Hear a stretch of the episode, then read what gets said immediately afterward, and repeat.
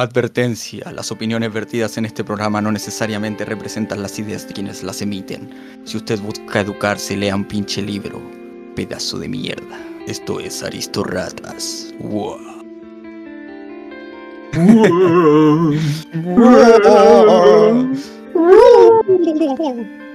Muchacho. El muchacho de los ojos tristes. Muchacho de los ojos tristes. Oh, diablo, güey. Señor Snow. Ah, tan guapo. Hola.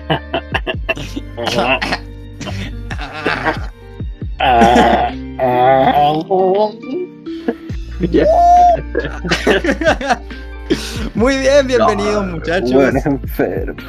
Hola, nacidos y criados en la estupidez. Eh, me presento, soy Kiwi, ya nos conocen, bienvenido a Aristorratas. En esta ocasión, como siempre, viene acompañado de mi querido contertulio Snow. ¿Cómo te encuentras, maldito bastardo, guapetón y sexy? No quiero morir. Mierda. Estaba tomando agua, weón. ¿Por qué? ¿Qué ocurre? ¿Por qué te quieres morir? Cada día que pasa es un sufrimiento más. Cada día trato de encontrarle un, un sentido a esta mierda que llamamos vida. No, cubrí que el sentido de la vida es la vida en sí misma, así que ya es un avance. Es un progreso, ¿eh? Sí.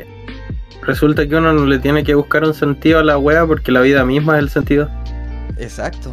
El ca- caminante no hay camino, el camino se hace al andar, decía un cantante de mierda que no recuerdo su nombre. Eh, ah, sí, sí, sí. No, no a empezar a buscar Eh. ahora esa, esa pendeja.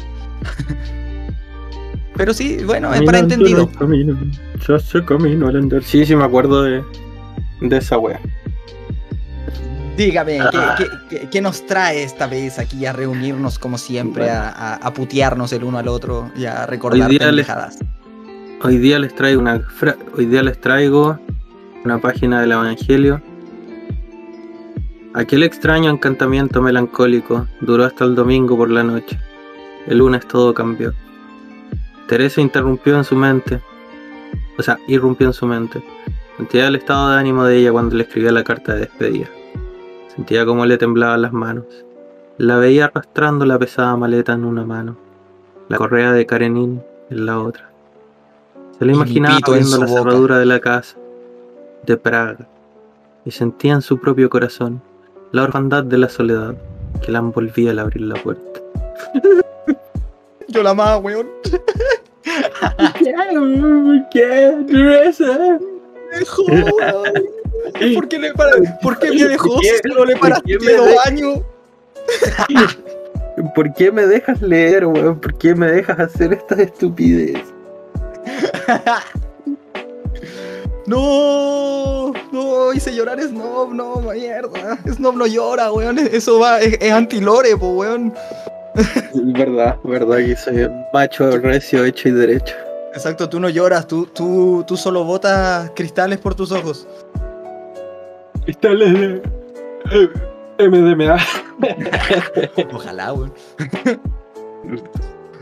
Negocio, te- si, si lo hicieras, te, cap- te capitalizo enseguida. No solo tuyo mismo, weón. tremendo, tremendo win, weón, en la vida. Con Todos eso los, días, tendría todo. to- todos los días te pondría corriente en los pezones para sacar una cuota de, de MDMA. No, que eso me excita. no, que me gusta. Sí, sí, sí, sí. Ey, Ah, este. ¿Cómo está, querido amigo? Yo, excelente, en realidad no ha cambiado mucho las cosas desde nuestra última grabación. De hecho, todo se mantiene relativamente igual, excelente. Ah, no hay novedades en mi vida. ¿Sabes qué? No engañemos a la audiencia, matémosle la magia al tiro. Estábamos grabando esta misma mierda el día después de la última grabación, así que por Exacto. eso no hay novedades, feo. Productividad por 100, sí, no vamos a matarle Sí. la... Acá no- a nosotros somos productivos. Nosotros tenemos una lista de las mierdas que tenemos que grabar y los temas y lo empezamos a tirar así como cual... Como, como cual repartidor nomás. Entre más rápido salga, mejor. Sí, no, es que de verdad hay días en los que uno no quiere grabar o está muy ocupado, entonces es preferible matar dejamos siempre así como nuestra lista de temas para y matamos uno, dos, tres, cuatro, cinco, toda una bandada de pájaros culiados de un solo tiro. Como Chuck Norris, yo mato dos pal no, yo mato dos piedras con una paloma. Y bueno, yo destruyo dos montañas de una mirada. Cuando Chuck Norris ve al horizonte, lo que observa es su nuca. Planista.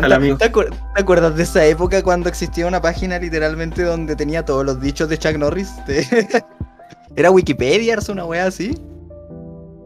Donde Oh, verdad.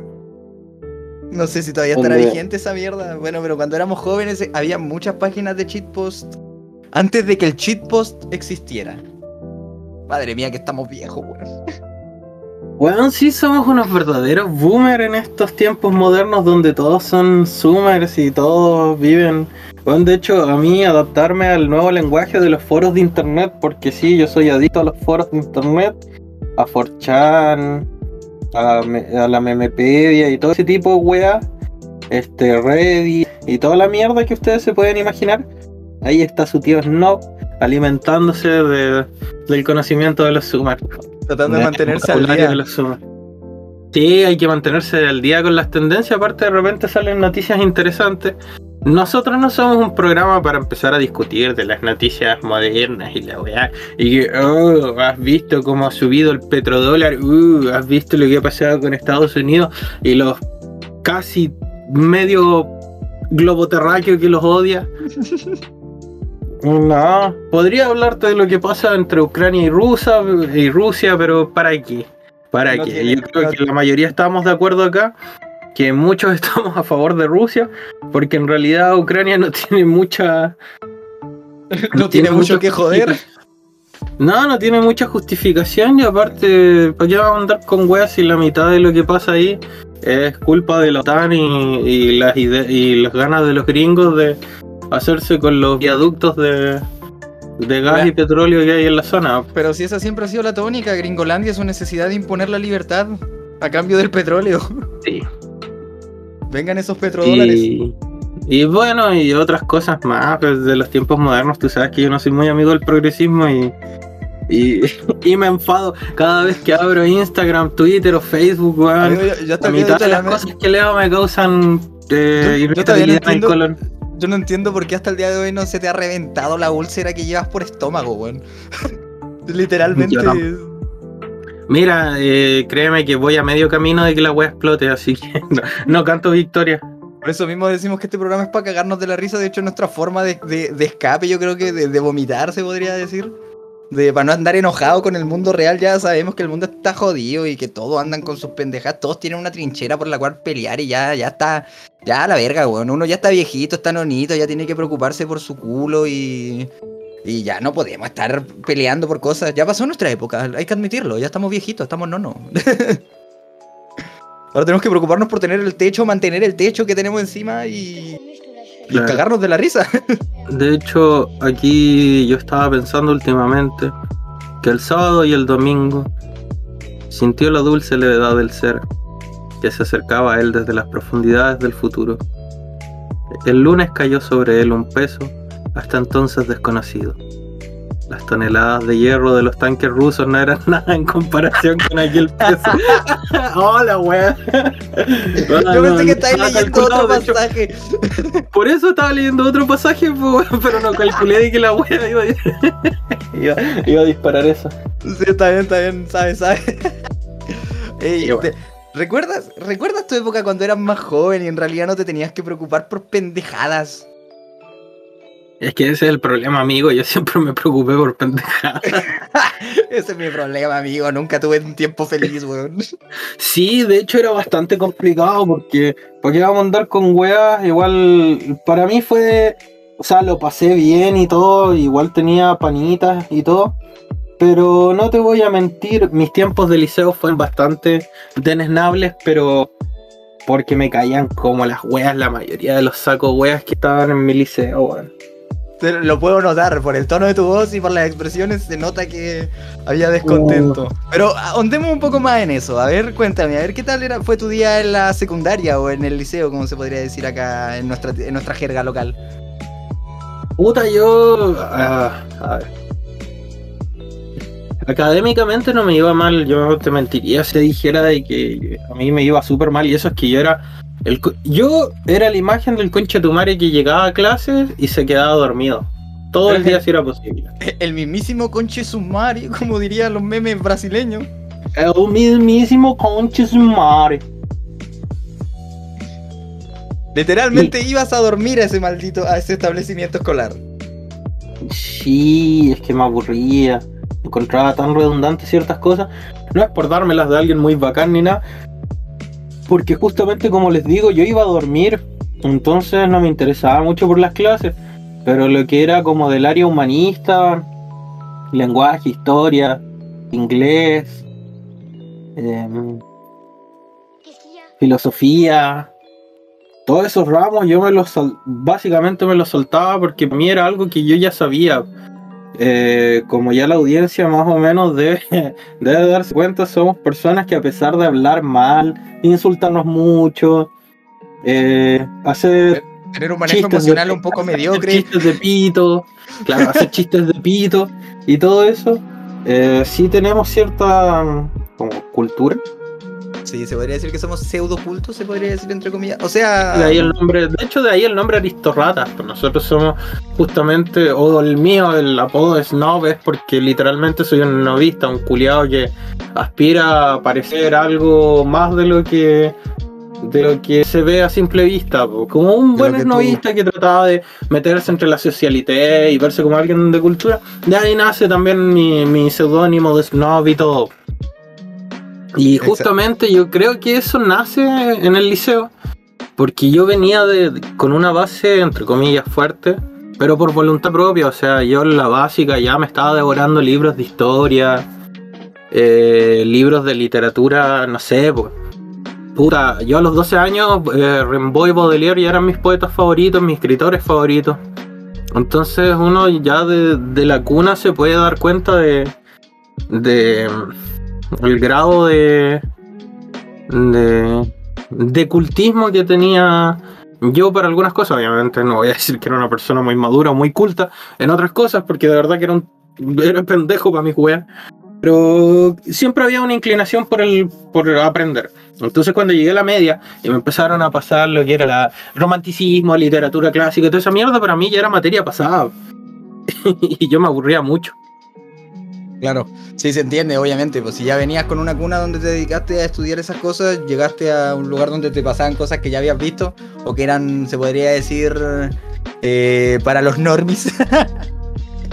Era para normis, eh, se entiende. A mí, bueno, me pasó parecido, entre comillas, pero más que nada dentro del ámbito musical. Como yo me crecí en un ambiente, mi, mi padre es melómano, yo me crecí escuchando música, música, pero que eh, es torpe. Me crecí escuchando jazz, fusión, eh, también rock progresivo y bandas del año de la corneta, así de pura mi viejo eh, siempre narro esto como anécdota, pero es una de las cosas que más admiro de mi señor progenitor es de que mi padre eh, mi padre organiza su música por continentes. Después de los continentes la tiende a organizar por países. Posteriormente, por cada país la organiza por género.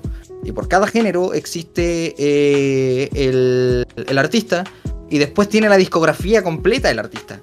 Mi padre hasta la fecha, si no me equivoco, debe tener dos teras en música y un tera en puros recitales y DVDs en diferentes calidades de eh, audiovisuales. Mi padre es un adicto a la música y yo recuerdo que cuando era pequeño en mi en mi casa teníamos libreros, estanterías de música. Teníamos un estante para CDs gigante que ocupaba casi una pared y otra que otra pared que ocupaba solo de cassettes. De hecho, uno de los, de los recuerdos más tortuosos que tengo de mi infancia es que mi padre me obligó a transcribir musicalmente cassette por cassette, digitalizarlo a MP3. Y madre mía, que no hay peor tortura que esa wea. no hay peor Pero, tortura. ¿qué, que- sistema ocupaba, ¿Qué sistema ocupabas para traspasarlo a MP3?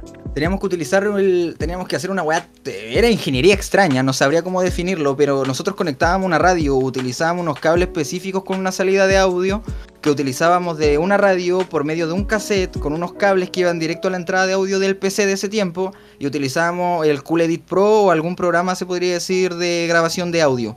Y ahí íbamos transcribiendo la música de digital, o sea, de análogo a digital.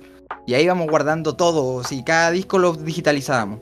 Pero era una Cago, pega, era, una pega enferma, Dios mío. Yo recuerdo tirarme tardes completas haciendo eso. Y Rígido. sí, ¿no? Y claro, era un niño y cuando eres niño lo que quieres hacer es salir a hacer estupideces, pero habían días donde tocaba hacer eso. donde había que ayudar a papá porque papá no sabía de tecnología. Bueno, no es como que yo supiera tampoco mucho, pero aprendí por lo que mi hermano... Mi hermano util- utilizó la gran chivo expiatorio. Dijo, eh, Kiwi, eh, Lil Kiwi, eh, te voy a enseñar a hacer esto, cagaste, ahora tú tenés que hacerlo, me voy. Me piro vampiro para los New York. Y ahí me dejaron. No. La ley de ser el eslabón más débil, po. Claro.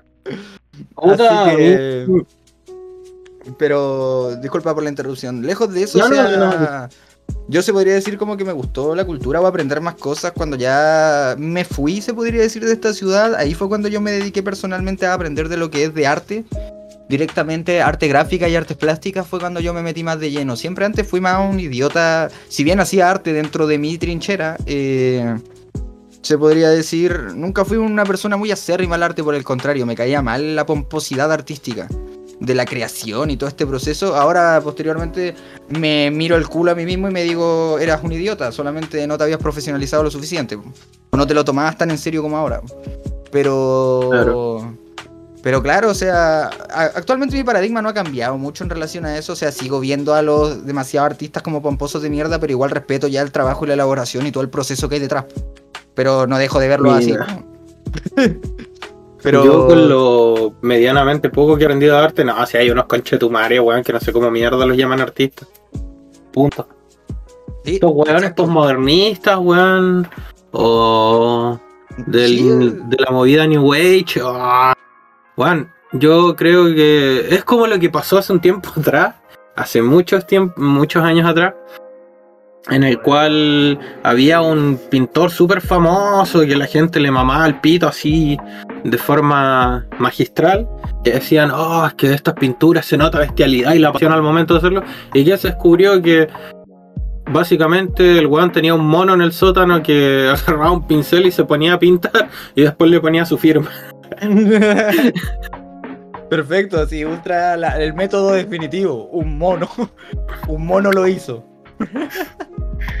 Claro, bueno, pero, sí, pero no yéndonos tan lejos, el mismo Miró que actualmente habita, se podría decir, en España, que es un pintor que es súper reconocido y todo, en realidad ni siquiera es un artista, se podría decir, cultivado, a pesar de que ha estudiado arte, en realidad es una persona que simplemente se codió con gente importante del lobby artístico en España, y ahí lo tienes, po. Hay muchos artistas que actualmente se le aplaude el tema de que eh, los típicos, lo hiperrealista, pues estos buenos que te hacen mega pintura y todo, pero es sumamente fácil cuando tú proyectas una fotografía y te tenés que dar la paja de ir punto por punto nomás haciendo el, Mira, en, en- en ilustración, para que, como para darle un poco, eh, un, un poquito de clases o como un tutorial específico, clase de arte con Kiwi. Mira, en las técnicas más fáciles como para hacer ilustraciones o dibujos súper, se podría decir, bien detallados y a gran escala, son ya bien el achurado o el puntillismo. Son técnicas que te piden mucho tiempo para trabajar, pero el resultado casi siempre es excelente. Rara vez vas a tener un resultado malo con esas técnicas. A no ser que seas ya un pinche lerdo o que te falte un brazo, vamos por eso. Pero aunque te falte un brazo hasta con la boca puedes hacerlo, solo que te va a tomar un poco incluso más de tiempo, pero son técnicas de ilustración que la, la utiliza todo el mundo porque te permiten hacer grandes cosas sin tener mayor conocimiento de teoría del color, de estructura, de composición. So- se utiliza mucho para hacer copias, de hecho. De hecho, todos estos videos que tú puedes ver en Instagram o en, o en TikTok o en cualquiera de estas plataformas de mierda donde todos suben su arte haciendo esto, usualmente es puntillismo y es una pega de largo tiempo nomás, pero es sumamente fácil copiar algo con, con esa, con esa base, se podría decir. Porque te Sí, da mucho mayor Sánchez, hecho- te da más chance de error, te permite equivocarte más, porque después simplemente así la corrección con el resto de puntos, o con línea en el caso del de la mismo mundo del tatú, pues, dentro del mundo del tatú, el puntillismo igual es... Hay weones que yo debo decir que sí, porque tú no los ves siendo charchas en la weá, se profesionalizaron el tema del puntillismo, pero fuera de eso, el- yo creo que la media de, los, de las personas que hacen puntillismo o puntillismo de arrastre son bien mulas, weón, sí. Básicamente toman una imagen ya diseñada. Bueno, en todo caso, eh, no es por quitarle mérito, porque yo mismo lo hago. o sea, tatuar me refiero, no, no a esto, porque a mí no me gusta. Siempre que me traen un diseño trato de rediseñarlo y agregarle cosas de mi propio, de mi propia mano, de mi propio estilo, para que no sea simplemente un copy-paste de algo sacado del internet. Pero sí, la mitad de los hueones lo único que hacen es imprimir una imagen ya definida en internet y ir así pinchando puntito por puntito y tratando de que su grado de mierda de puntismo les quede bien. Entonces, no, no sé, no, no es algo que a mí de, de buenas a primeras me, me llame mucho la atención. Pero sí, eso sería. Y. Cuéntame, ¿cómo era el pequeño snob del, del liceo? Ya para no distendernos tanto con el tema del arte. Ya encontraremos una instancia para ya evocarnos duro, duro y pelado de cómo entramos al mundo de, del arte. Ya, bueno, el snob de. Bueno, ese snob, como te digo, no. Estaba ni ahí con las clases, weón. Y de- lo chistoso era que a mí me presionaban mucho también dentro de, del establecimiento porque mi madre fue profesora ahí. De hecho, yo entré a un, a un liceo que en aquellos años, cuando todavía existían este tipo de mecanismos, era subvencionado. ¿Qué quiere decir eso? Era un particular, pero recibía una cierta cuota de ayuda estatal también para mantenerse. Entonces, por ende, tenían que ajustarse al plan de- del Ministerio de Educación, o sea, en realidad al, al criterio de la municipalidad, en la área educativa. Ajá. Y yo estaba becado por lo mismo. Como mi madre era profesora y fue profesora de ese establecimiento, pues ya se retiró. Y a mí, para evitar de que me vuelva un delincuente, porque yo estaba en un colegio público antes y me estaba yendo para la delincuencia, cosa que claramente no funcionó porque terminé siendo un delincuente, eh, me habían colocado en un particular subvencionado donde yo diría que el 60, no, 70-80% de, los- de la gente que estaba ahí eran todos hijos de gente con plata. Wow, estabas Entonces, ahí en, tiene- en- en un lugar acomodado, se podría decir. Sí, pues. Entonces tienes el factor de un- una persona X que viene de un establecimiento público que entre comillas es mucho más áspero, mucho más rudo en su forma de en la forma que tienen los estudiantes de sociabilizar. Porque, ¿para qué vamos a andar con weá? En un colegio público es la ley del más fuerte, en un colegio de puros hombres es la ley del más fuerte, ¿no? Quieren machos, si te pegan tenés que pegar aunque pierdas y toda la weá. Y acá eran todos más fifí, más falderos para su mierda. Puta, por decirte, yo en primero medio ya tenía las malas mañas de andar con cortaplumas y weas así en el pantalón, pues weón. Qué Y malulo. eran de los- Qué malulo. Qué orgullo. Qué orgullo. Eh, tu madre Y- debería estar orgullosa de ti. ¿Quieres que te No, sí, sí, estaba encantado. Y los otros hueones eran de estos niñitos, así que tú les, los rejuñabas un poquito y era como, oh, me pegaste, eh, te voy a demandar, te voy a demandar. Diría el gran. ¿Cómo es que se llama este mon que se me olvidó? El gran. ¡Me tocaste! Me tocaste. Te voy a matar, te voy a destruir. Pero este bueno era, me tocaste, te voy a demandar, te voy a acusar con mi papá. el señor pelo, así que el señor pelo reference. Sí. Eh, Así claro. que. De hecho, el, el primer año para mí fue tenso, pero era porque yo me sentía tenso. Porque igual veía a mis compañeritos así unos cuicos culeados y la weá, y yo peluzón, pues con malas mañas, y viniendo a un colegio público. Así que no. Sí, no fue muy, muy agradable. Rescato unas cuantas personas, sí, que para mí. Eh, hice un par de buenos amigos ahí. No tengo nada que decir. De hecho, tú conoces a uno de ellos. Al, al Philip, que es un weón que me ha acompañado. Yo creo que ha sido mi amigo desde que nos conocemos. Y es terrible buen chato. Porque él también venía. Él venía de un colegio. De hecho, él venía del mismo colegio después del que tú. del que tú saliste de cuarto. Que era un salesiano, un colegio de curas. Qué horrible, weón. Y él también era como de clase media, sus padres no eran gente adinerada, sino que clase media, clase trabajadora. Entonces, bueno, era la zorra porque no me sentía tan solo. El weón, y aparte él era ligero de sangre, bien piolita. Entonces nos llevábamos de pana.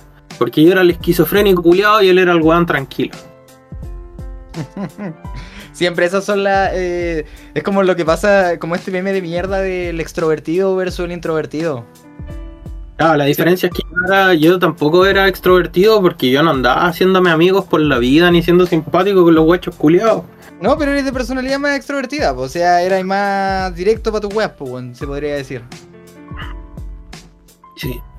De hecho, mis actividades favoritas durante los cuatro años de enseñanza media eran emborracharme a las 8 de la mañana, Es sano, ¿eh? ir a aspirar solventes al baño Que no falle, que no falle jamás. y dormir. Está bien, está bien. Eh, mira, yo, mira, como para hacer igual un contrapeso para que no quedes como la mierda en el show. eh, yo, eh, mi, mi época del liceo, se podría decir también mi secundaria, fue también en un, en un, en un establecimiento educativo solo de hombres y religioso. Y esta existe, de hecho, algún día quizás lo presente cuando ya más adelante, si esto se hace en radio o en vivo, quizás muestre esos papeles donde figura literalmente que mi asistencia durante los cuatro años que dura nuestra secundaria acá en este país, eh, yo solo fui dos o uno y medio, porque nunca iba a clases. De hecho, yo llegué a un punto de ponerme la meta personal de nunca ir a clases, de faltar, de ir a donde sea. Me iba a casas de amigos. En ese tiempo tenía amigos que eran con los que estábamos haciendo rap y música y cosas así. O con los cabros que bailábamos también en la, en la plaza o en otros lugares y nos íbamos a meter para diversos lugares, pero nunca iba a clase. Y cuando iba, iba drogadísimo. Así me, me recuerdo que siempre me iba fumando un porro antes de llegar y no quería ir.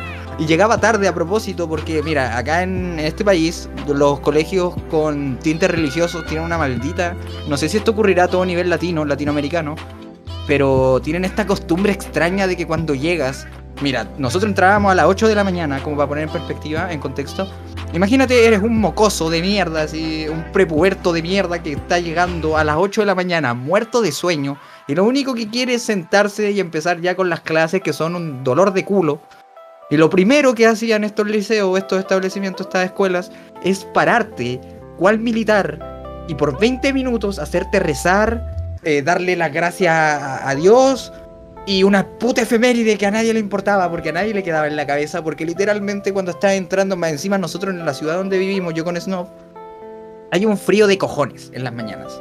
Un frío, un frío que te cagas en las mañanas. Y cuando llegas a un establecimiento que está calentito, lo único que sientes es como esta sensación de estupor, o sea, como de sopor, de, de que tu, tu musculatura se relaja, porque claro, vienes por toda la calle cagándote de frío. Y llegas y entras a un lugar caliente, lo único que quieres es derretirte, pero no, el establecimiento de mierda te paraba 20 minutos a, a, a chupársela a Dios. Lo cual fueron uno de los detonantes de que yo nunca fuera a clases. Me cago. Sí, yo nunca fui, hermano, y, y hasta cierto punto igual debería decir, oh, me arrepiento porque debía haber aprendido algo, pero no, porque al igual que tú, eh, me iba muy bien siempre. De hecho, tenía muy buenas notas. Hubo un, un periodo donde tuve excelencia académica, exceptuando eh, tercero, se podría decir, de secundaria, que fue donde más falté. Ahí yo falté el, 90, el 80-75% del año escolar. De hecho, casi todo ese año lo falté, y ahí tuve más Ah, mira. problemas educativos. Ahí sí era bastante al revés a cómo eras tú, porque... em, de hecho, hasta, hasta segundo medio, yo recibí... yo recibí el premio de asistencia. Desde sexto hasta segundo medio consecutivo. Era el... Odiabas estar en esa escuela, pero ibas cada puto día. Eh, Sí, bueno. Es que una de las cosas era que me obligaban, me obligaban mucho a ir, weón. De verdad que les faltaba un poco de, de llevarme a la fuerza al liceo para que yo vaya. Pero no me dejaban faltar, yo podía estar muriendo de enfermo y no, no me dejaban. Tú vas. Oye, Y- pero tu madre, tu madre seguía dando clases ahí cuando tú ibas. No, no. No, Pero, ella se retiró ¿y mucho nunca- antes. De ¿Nunca hecho, cuando mi tener.? hermana, Ah, no. Disculpa, disculpa por la interrupción, sigue. Cuando mi hermana entró al liceo, mi mamá se retiró por lo mismo. Ella siempre decía que ella no, no iba a trabajar en el mismo lugar donde estudiaran sus hijos para que no hayan malos entendidos. Claro, sí, para que no haya conflicto de interés o que, claro, se pueda prestar Sí, a mala. Pero bueno, igual hubieron conflictos de intereses por mi parte, porque después los profes me hueían caleta de, ay, tu mamá es profesor y la weá, ponle más empeño. Y, y Pórtate la weá, bien, mierda. Y, y yo así como, oh. claro, hasta tocado Puta, de huevos. culiados, weón. Yo estaba así, perros culiados odiosos. Y Madre bueno, Dios. igual no lo pasé tan mal. Había un profe con el que yo me llevaba de pana, weón, pero de pana Déjame adivinar, el de de filosofía. Con el de, el de filosofía era uno. Y lo chistoso, y creo que lo dije alguna vez, pero lo chistoso de ese profe es que era canuto, weón. Era evangélico.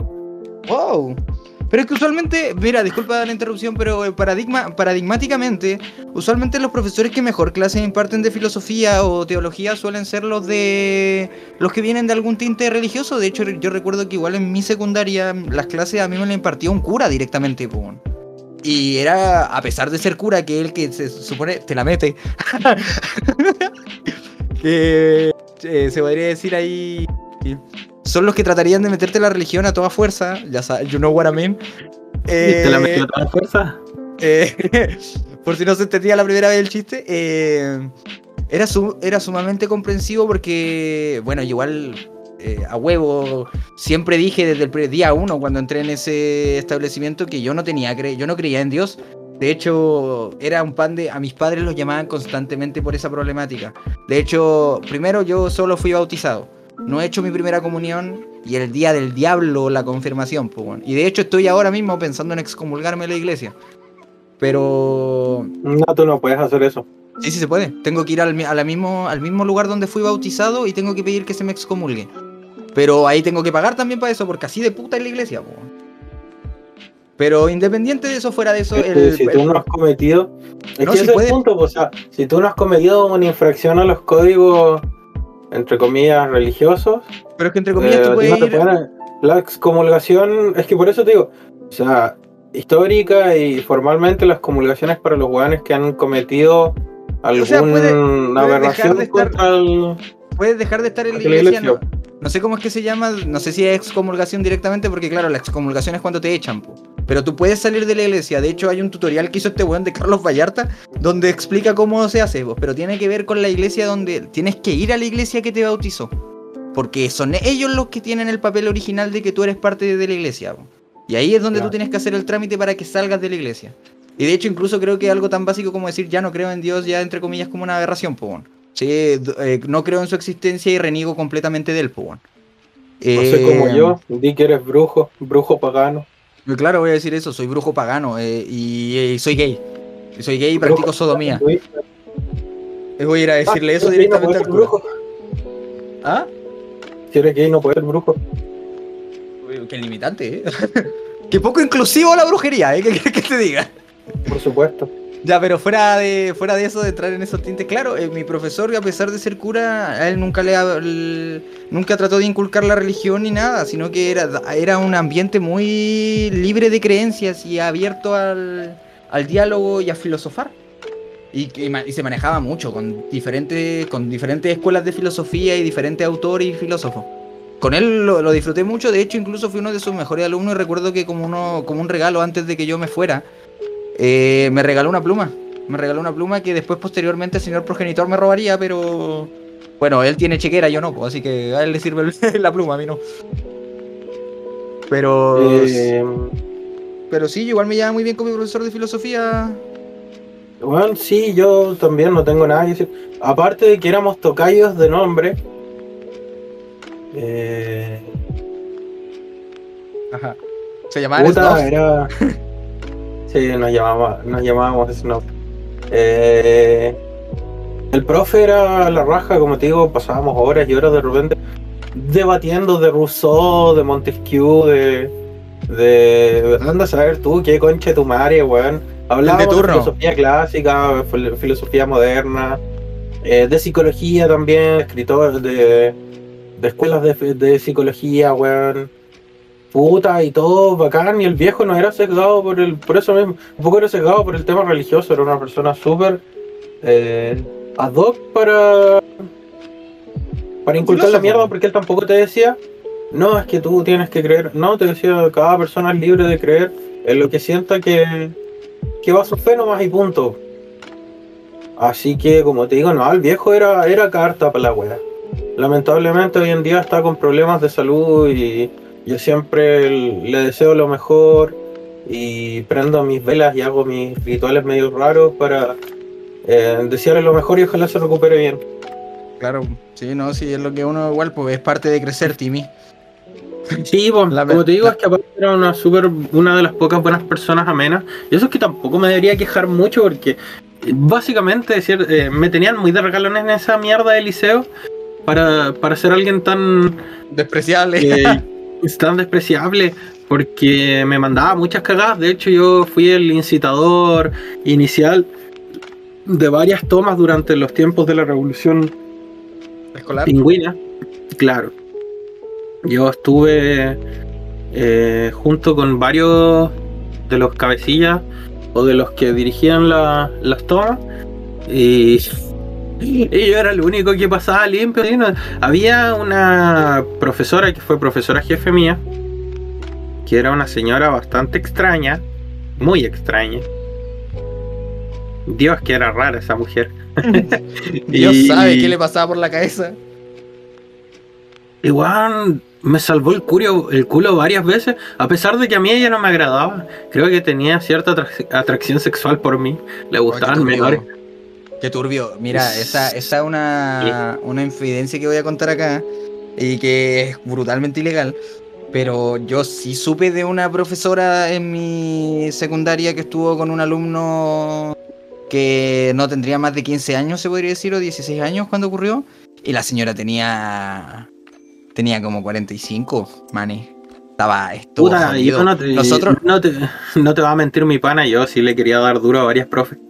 No, sí, pero eh, hay, hay, mira, es normal que el alumno quiera, porque es, natural, po, porque claro, está ahí en la flor de tu pubertad, po, pero que la, la profesora lo haga es algo re turbio, po, amigo, eh, está, está re mal, re do, loco, así, está, está re zapado, eh, tenés que estar bien, bien chingado, y nosotros, recuerdo que con unos amigos que éramos ex compañeros del liceo, hicimos recién el ejercicio de conciencia, hace unos cuantos, cuatro, cuatro cinco años, diría yo, y... Y Dios mío, quedamos mirándonos y se nos heló la sangre, po. Se nos heló la sangre porque de repente eh, de repente estábamos hablando, oye, ¿te acordáis de tal y esto y lo otro? Sí, y la profe tal, y oh, sí, weón, qué chistoso. Y nos miramos y fue como, madre mía, eso está horrible por donde se mire. Madre mía, porque no nos dimos cuenta en ese momento.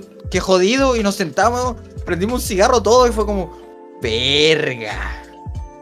Así, verga, qué mal. ¿Fea la vieja? Eh, era una. eh, Sí, po, o sea, no, sí, supongo que para mí era horrenda. po, Era una señora de como 45, 46. Puta, no sé, igual durante la media le iría a dar este. Pero volvemos al- volve-. Volvemos al tema, po, mijo. Claro, se entiende de que tú quieras, po, pero la profe, po, es el tema, que el adulto lo haga, po, Que le estamos hablando de que es un niño, pues, no joda, no mames.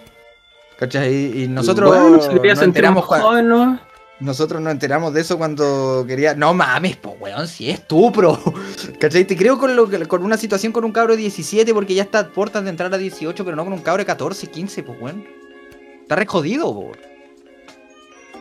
Yo le doy nomás, yo hubiera sido una de ellas, yo le doy nomás. Sí, sí, pero ese eres tú, po, mijo, como te digo, ¿cachai? En ese dato está ahí. tú, si- tú si puedes, se lo pones a un árbol si la weá tiene la forma suficiente. en esa edad, Ah. eh, la- las hormonas funcionan así en los jóvenes. ¿Cachai? A esa edad los weones andan todos calientes y yo lo recuerdo también. Bueno, a mí no me pasaba tanto. A mí no me pasaba tanto ese tema, yo andaba preocupado de otras mierdas y yo recuerdo ver a mis compañeros, pues yo recuerdo ver a todos mis compañeros encima en colegio de hombres montándose todo lo que podían, mesa ya literalmente, y era chistoso, era, no era joda, de hecho recuerdo que una vez dos compañeros también-. Sí, pues literalmente, po, por suerte hermano, nunca doy gracias de que mi curso era pura gente relativamente sana y cuerda de su cabeza, exceptuando un par de hueones, porque yo juro, hermano, yo hoy día puedo apostar de raja, hermano. Yo estoy seguro, y esto también va para la audiencia, weón. Cosas que pasan en pueblos de campo eh, o en ciudades cercanas con actividad ah, agricultora. Yo estoy seguro que tuvo un compañero que se cogió una oveja, weón. Estoy seguro. Lo puedo jurar, podría apostar un meñique. Estoy seguro que tuvo un compañero que sí, que sí se cogió una oveja, weón. Puta, es que si fuera por eso, yo igual tengo una historia terrible rancia la media, weón. Creo que te la conté una vez. ¿Sabes? Así, sí, yo igual te conté esta historia, pero esto es como para la audiencia, así, y haciéndolo simple para no decir nombres ni una weá, porque después nos va a ver con senda demanda, así que. Pero no, no, yo, yo estoy seguro que uno sí, pero lejos de eso, eh, nosotros, a mí me pasó que yo había escuchado en otros lugares o en otros cursos, o en cursos mayores, de que existían personajes que se juntaban con otros a, tocarse entre ellos, o hacer una junta de eso, y era como, ¿qué? Una fiesta de pajas, amigos. yo pensaba que esas mierdas ocurrían en Gringolandia, así el juego de la galleta y estas mierdas medias turbias. Eh, ocurrían en otros lugares. Espera, yo te voy a contar dos anécdotas de mis años de media. Una, una fue un carrete al que fui, de, que era una fiesta de, en una casa cuica. ¿Ya? eh, bueno, para la audiencia, término general, burguesa. Era una familia burguesa, muy burguesa, muy aburguesada. Y la dueña de casa iba en otro colegio, en uno privado de estos bacanes. ¿Ya? Y son brígidos. Sí, mira, lo bueno es que, aunque me trata de acordar del nombre de la concha de tu madre, no me acuerdo porque yo caí de paracaidista. Está bien, me- mejor así, sin nombre, no nada así. Sí, Acá sí, po, pero por eso te digo. Aunque, aunque quiera recordarlo, no me acuerdo su nombre porque yo llegué a su casa de paracaidista con otros amigos. Y tú veías a la chica y era bonita, weón. Era blanquita, rubiecita, tenía bonita figura, tenía bonita. bonitas facciones también. Era bonita. Era, Era bonita. guapa. guapísima. Pero tenía un problema. Uno muy grande, del, del cual me di cuenta en el momento en el que vi cómo, cómo le daba besitos en la boca a su perro. No, mami. Y ella, en la curadera, conversando, Oh. nosotros estábamos como en una mesa, así chupando, echando la talla. Y no sé qué- por qué mierda creo que no me acuerdo por qué chucha empezamos a hablar de animales y weas extrañas con animales. Como ovejas que explotaban en el campo y cosas así. Conversaciones normales que ocurren cuando tú eres joven y estás medio ebrio. Claro. Y. Y ya, pues la weá. en eso la weá llega y dice: Ah, ¿sabes qué? No. No he tirado nunca con, con mis pueblos, pero sí perdí mi virginidad con el perro. Y ¡No todos, mames! todos, weón, pálidos, abren las medias pepas y la quedan mirando y dice, sí, puta, de repente cuando estaba aburrida, cuando yo no sabía cómo era la weá y quería experimentar, me echaba este, de esta weá tipo el, el churros, que es esta como el- pasta, que es como una pasta para alimentar a los perros. La weá se la ponía ahí en la...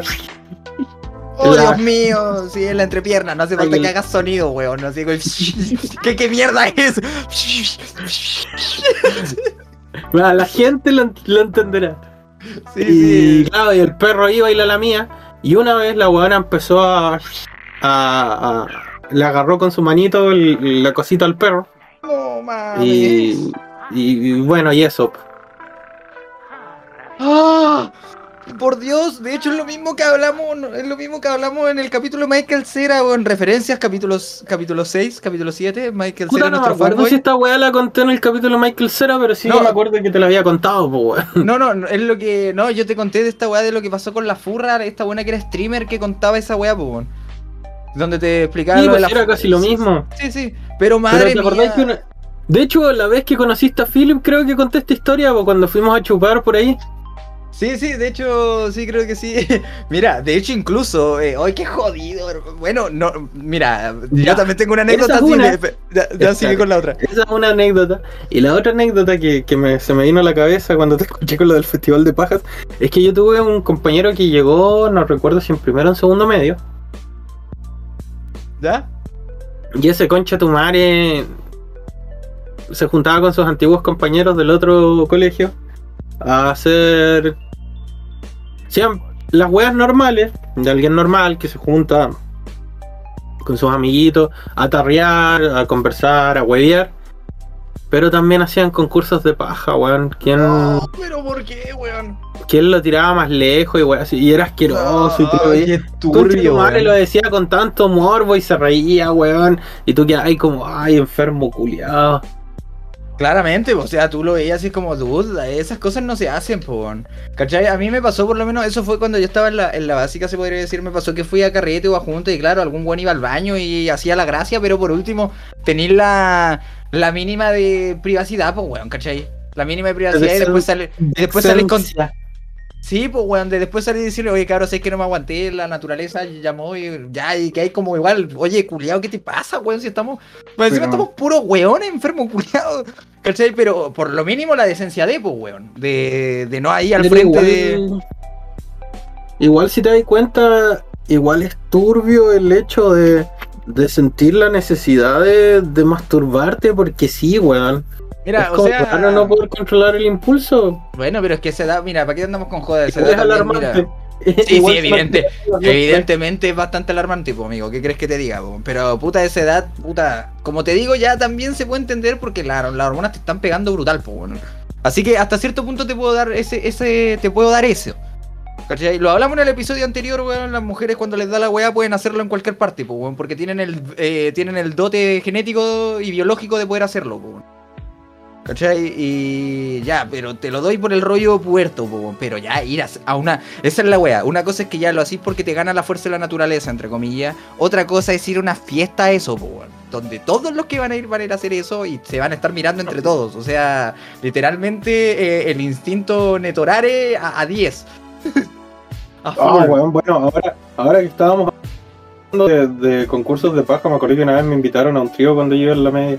Cosas que pasan. Mira, disculpa, disculpa antes de interrumpirte con eso, antes de que cuentes esa historia. Igual te quiero contar otra weá también, que igual, otra, otra historia igual que una anécdota que incluso fue una leyenda acá en la ciudad, po. A mí me tocó clases posteriormente de religión con la madre. Tú lo debes saber esta historia, pues de la muchacha. Nosotros en nuestro pueblo, en nuestra, en nuestra linda villa, se podría decir. Pero creo que ya sé qué historia. No- nosotros un día estábamos de los más bien y de repente eh, al- a nuestro eh, establecimiento educativo donde yo iba en mi educación eh, secundaria, llegó un día, llegaba el diario y llega el diario y cuando llega sale la noticia así, joven, eh, adolescente, se le queda atravesada una salchicha en su zona genital. Eh, la bajada de título, la muchacha se encontraba en el acto de la autocomplacencia y posteriormente dentro de ese proceso utilizó una salchicha para darse placer congelada, lo cual eh, dentro de la fricción pasó a derretirse y a romperse y quedarse atascada en su cavidad urinal. O sea, dentro de, en realidad no en la cavidad urinal, sino que dentro de la vagina. Y Dios mío, pues weón, freak, po, weón, freak show la weá.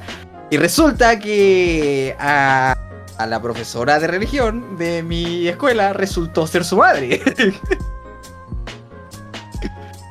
y Dios mío, nosotros vimos esa noticia y quedamos flipando en colores y cuando de repente llega la profesora, nosotros la- el primer día que nos tocó con ella, porque después pasó a ser nuestra profesora a cargo, la profesora jefe, nosotros no podíamos mirarla con seriedad, por. Para nada, o sea, ¿con qué cara vaya a venir a tratar de disciplinar muchachos si tu hija... No puedes disciplinar ni a tu hija, pues bueno. Ah, si tu hija no es capaz de. O sea, ni siquiera- ni siquiera le diste- ni- a tu- para darse cuenta de que esa weá en algún momento se iba a descongelar y una salchicha no es el mejor método para masturbarse. Claro, o sea, literalmente venía a decir que acá, o sea, venía a disciplinar muchachos, siendo que ni siquiera fuiste capaz de darle una educación sexual decente a tu hija, no mames, po, weón. ¿Cómo mierda tu hija va a terminar con una salchicha, weón? La weá, una es más antigénico que la mierda, dos es terrible peligroso. Imagínate la weá le arranca un trozo interno como la weá está congelada por el choque de temperatura. No está bien para nada, pues, weón. Y nosotros, caga- nosotros no sabíamos qué hacer, pues, weón. Entre que nos reíamos, la tratábamos como el culo esa profe.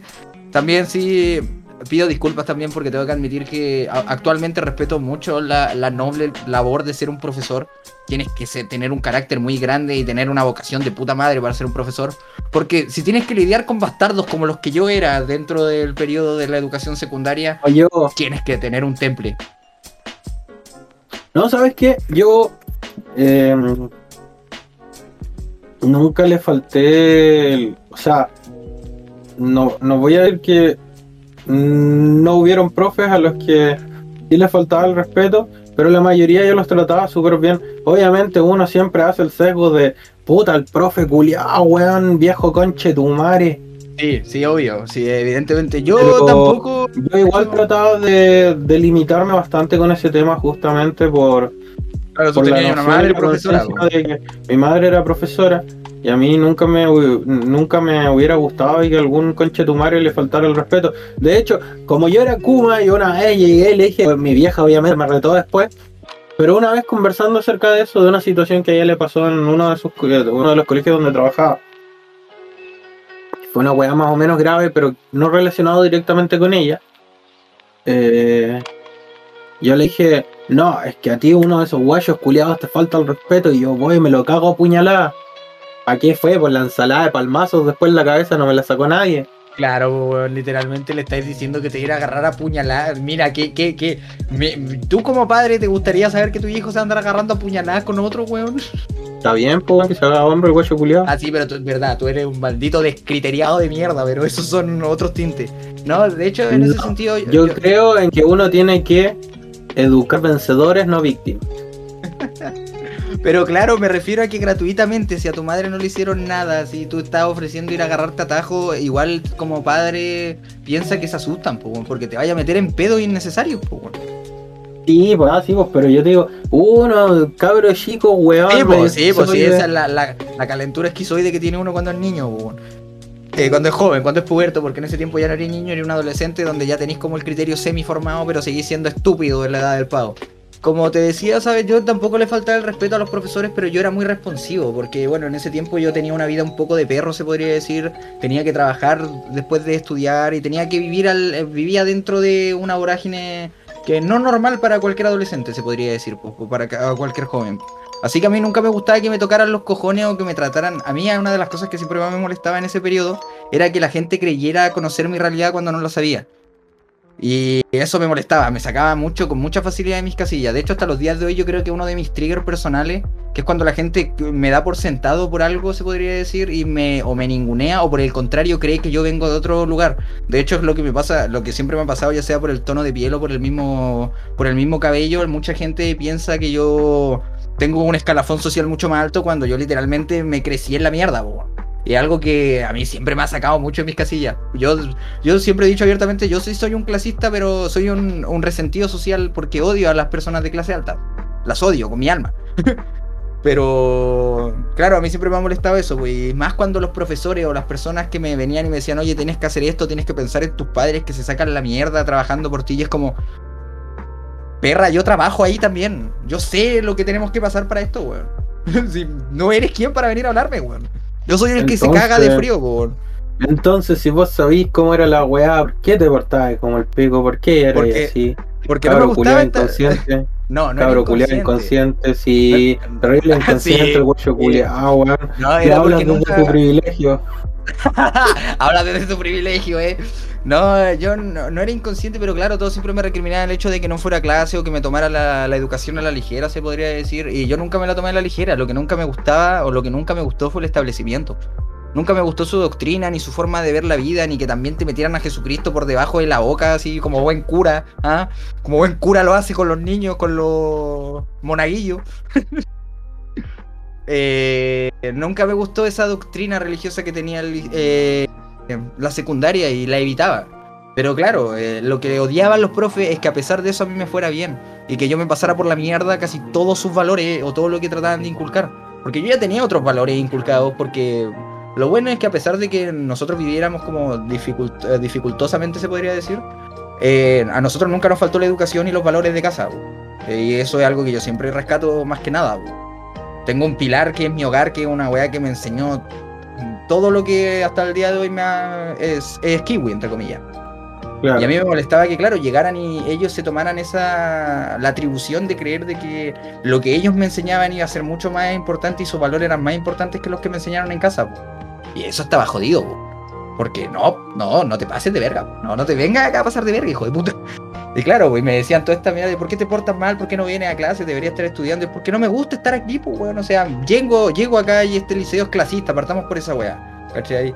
No me dejan vestirme como yo quiero en los días que me permiten vestirme como yo quiero porque lo ven como un ataque. No me dejan tener libertad de culto y creer en lo que yo creo, siendo que yo a nadie le estoy diciendo que Dios no existe ni weá así. Yo vengo acá por la educación que ustedes dan y porque estoy hasta el pico porque no puedo estar en otra, en otra secundaria porque vivo demasiado lejos, pues. A mí, ya me, a mí ya me costaba llegar a esa escuela como 45 minutos, una hora, todas las mañanas. Me tenía que cagar de frío para poder llegar a ese liceo. Y al otro liceo que yo quería ir, a la, a la otra secundaria, me quedaba como a dos, a hora y media, weón, para poder llegar. Y hasta el mazo, weón. Hasta el mazo. Yo ya me levantaba a las seis y media para llegar a la hora. No me iba a estar levantando a las 5 porque ya iba a ser insano. Y así fue como terminé yo en realidad en ese liceo. No porque no pudiera entrar en otro, sino porque era lo más cercano y lo que más tenía a la Claro. mano. ¿no? Lamentablemente me tocó vivir en la periferia porque por las mismas razones, po, porque la vida de pobre estaba un poco jodida.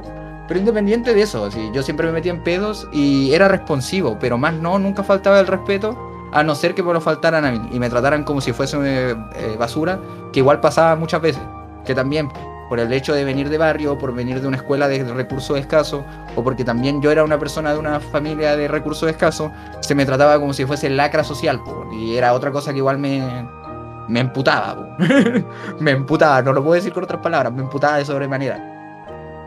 Además Claro. de que también estas dinámicas enfermas que tenía de que así los niños pijos y que los populares y este rollo estúpido que se arma entre los de la secundaria de es que mira, es ese muchacho el de tal y toda la wea, o en mi caso, en mi caso fue como a mí se me estigmatizó así de que yo era el chico malo, el de barrio, el drogadicto, el que vendía droga y yo ni vendía droga, no mames, pues weón. Yo ni vendía droga, era mi pana el que vendía droga. Para más, para más información, referirse al capítulo 7. Eh, era mi pana el que vendía droga y yo estaba de lo más chill de la vida, pero claro, como era rapero, me juntaba con muchos raperos y vivía esa cultura en ese tiempo, mucho. Claro, me estigmatizaban como si fuera la. Como, pues, como si fuera Tupac y anduviera con una tuna, una 9 milímetros en el pantalón, pues, weón.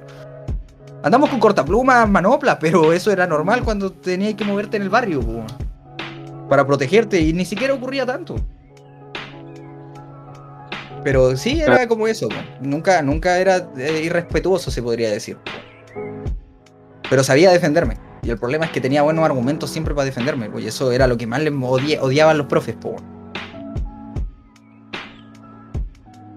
Pero, pero eso sería bueno. Y recuerda, bueno, ahora ya que hablamos de las anécdota, anécdotas bi- bizarreces de la secundaria, ¿alguna anécdota igual aparte así que sea como re extraña o alguna weá bien, bien en pedo que te haya pasado? Aparte de tirar en el colegio, Eh, no, pero eso es relativamente normal, pues, bueno, eso ocurre. y eh, bueno, como te digo, una vez sin querer, pero esto sí fue sin querer. Me cogió una oveja. eh, esta profe que yo te digo, no, esta profe que yo te digo que era rarita, una vez le pasé a agarrar el culo, pero fue sin querer. Yo me Ah, estaba claro. estirando y la vieja iba pasando por atrás.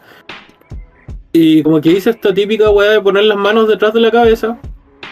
em, y como que elongar el pecho, pues, y en eso se hice mucha fuerza. Se me escapó un brazo y como que le pegué una nalgada. Y la vieja como que se pone roja y se hace la huevona y no dice nada, pues sigue caminando. Y yo como, conche tu madre. Me imagino que te vio y te habrá dicho, señores, no. Hay un horario para Sí, eso. ujú, mm, Véame después de clase. Mm, usted y yo nos No, vemos en el salón del conserje. Eh, puta, aparte de los de lo de la toma. Una vez reventamos un extintor en medio de, de las horas de clase.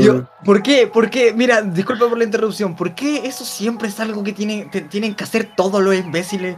Todo nuestro círculo de amigos, o sea, para la audiencia, todo nuestro círculo de amigos, yo, Snob, eh, nuestro amigo Expandex, la, la Flama Roja, que es otro pana de nosotros, puedo apostar que Philip también, todos alguna vez en su vida No, han reventado no. un ¿Nunca ha reventado un extintor? No, Bueno, yo casi todos los que conozco en mi vida, eh, cuando han estado en la secundaria o en la... Ah, me equivoqué, esta es la preparatoria, no en la secundaria. Eh, mira, qué pendejo soy, he dicho todo el rato secundaria y es preparatoria. Todos los que han estado en la preparatoria eh, es, han reventado un extintor o en la secundaria o en la preparatoria. Yo igual reventé uno. Bueno, una de las cosas más chistosas sí que hice durante ese tiempo fue. No, fue antes, fue en la secundaria. De que le hice un. en ese tiempo estaban de moda los famosos mamones, que no era nada más que agarrar la cabeza de tu pana y tirársela para abajo y hacerle como de que Claro. como que te chupó el pico. Claro, una, una, se podría decir, Juegos de es, hombres hueones. es la, la descripción gráfica de lo que es una felación. Claro. y la weá es que ya pues, estaba de moda esa weá y también estábamos flipando con la lucha libre. Y resulta que en eso mi pana como que estaba hablando con una compañera. Y yo llego, como él es mucho más alto que yo, tú lo has visto que eh, es bastante alto el, el estimado. Sí. Eh, me subí a una silla, esperé que él se diera vuelta, y cuando se dio vuelta, llegué, le agarré en la cabeza y le hice un suplex. o sea, no, no sé si un suplex, eh, se- le agarré el cuello, se lo tiré- la cabeza y todo para abajo. y la weá es que se lo hice tan fuerte que el weón se tuvo que ir al médico y le tuvieron que.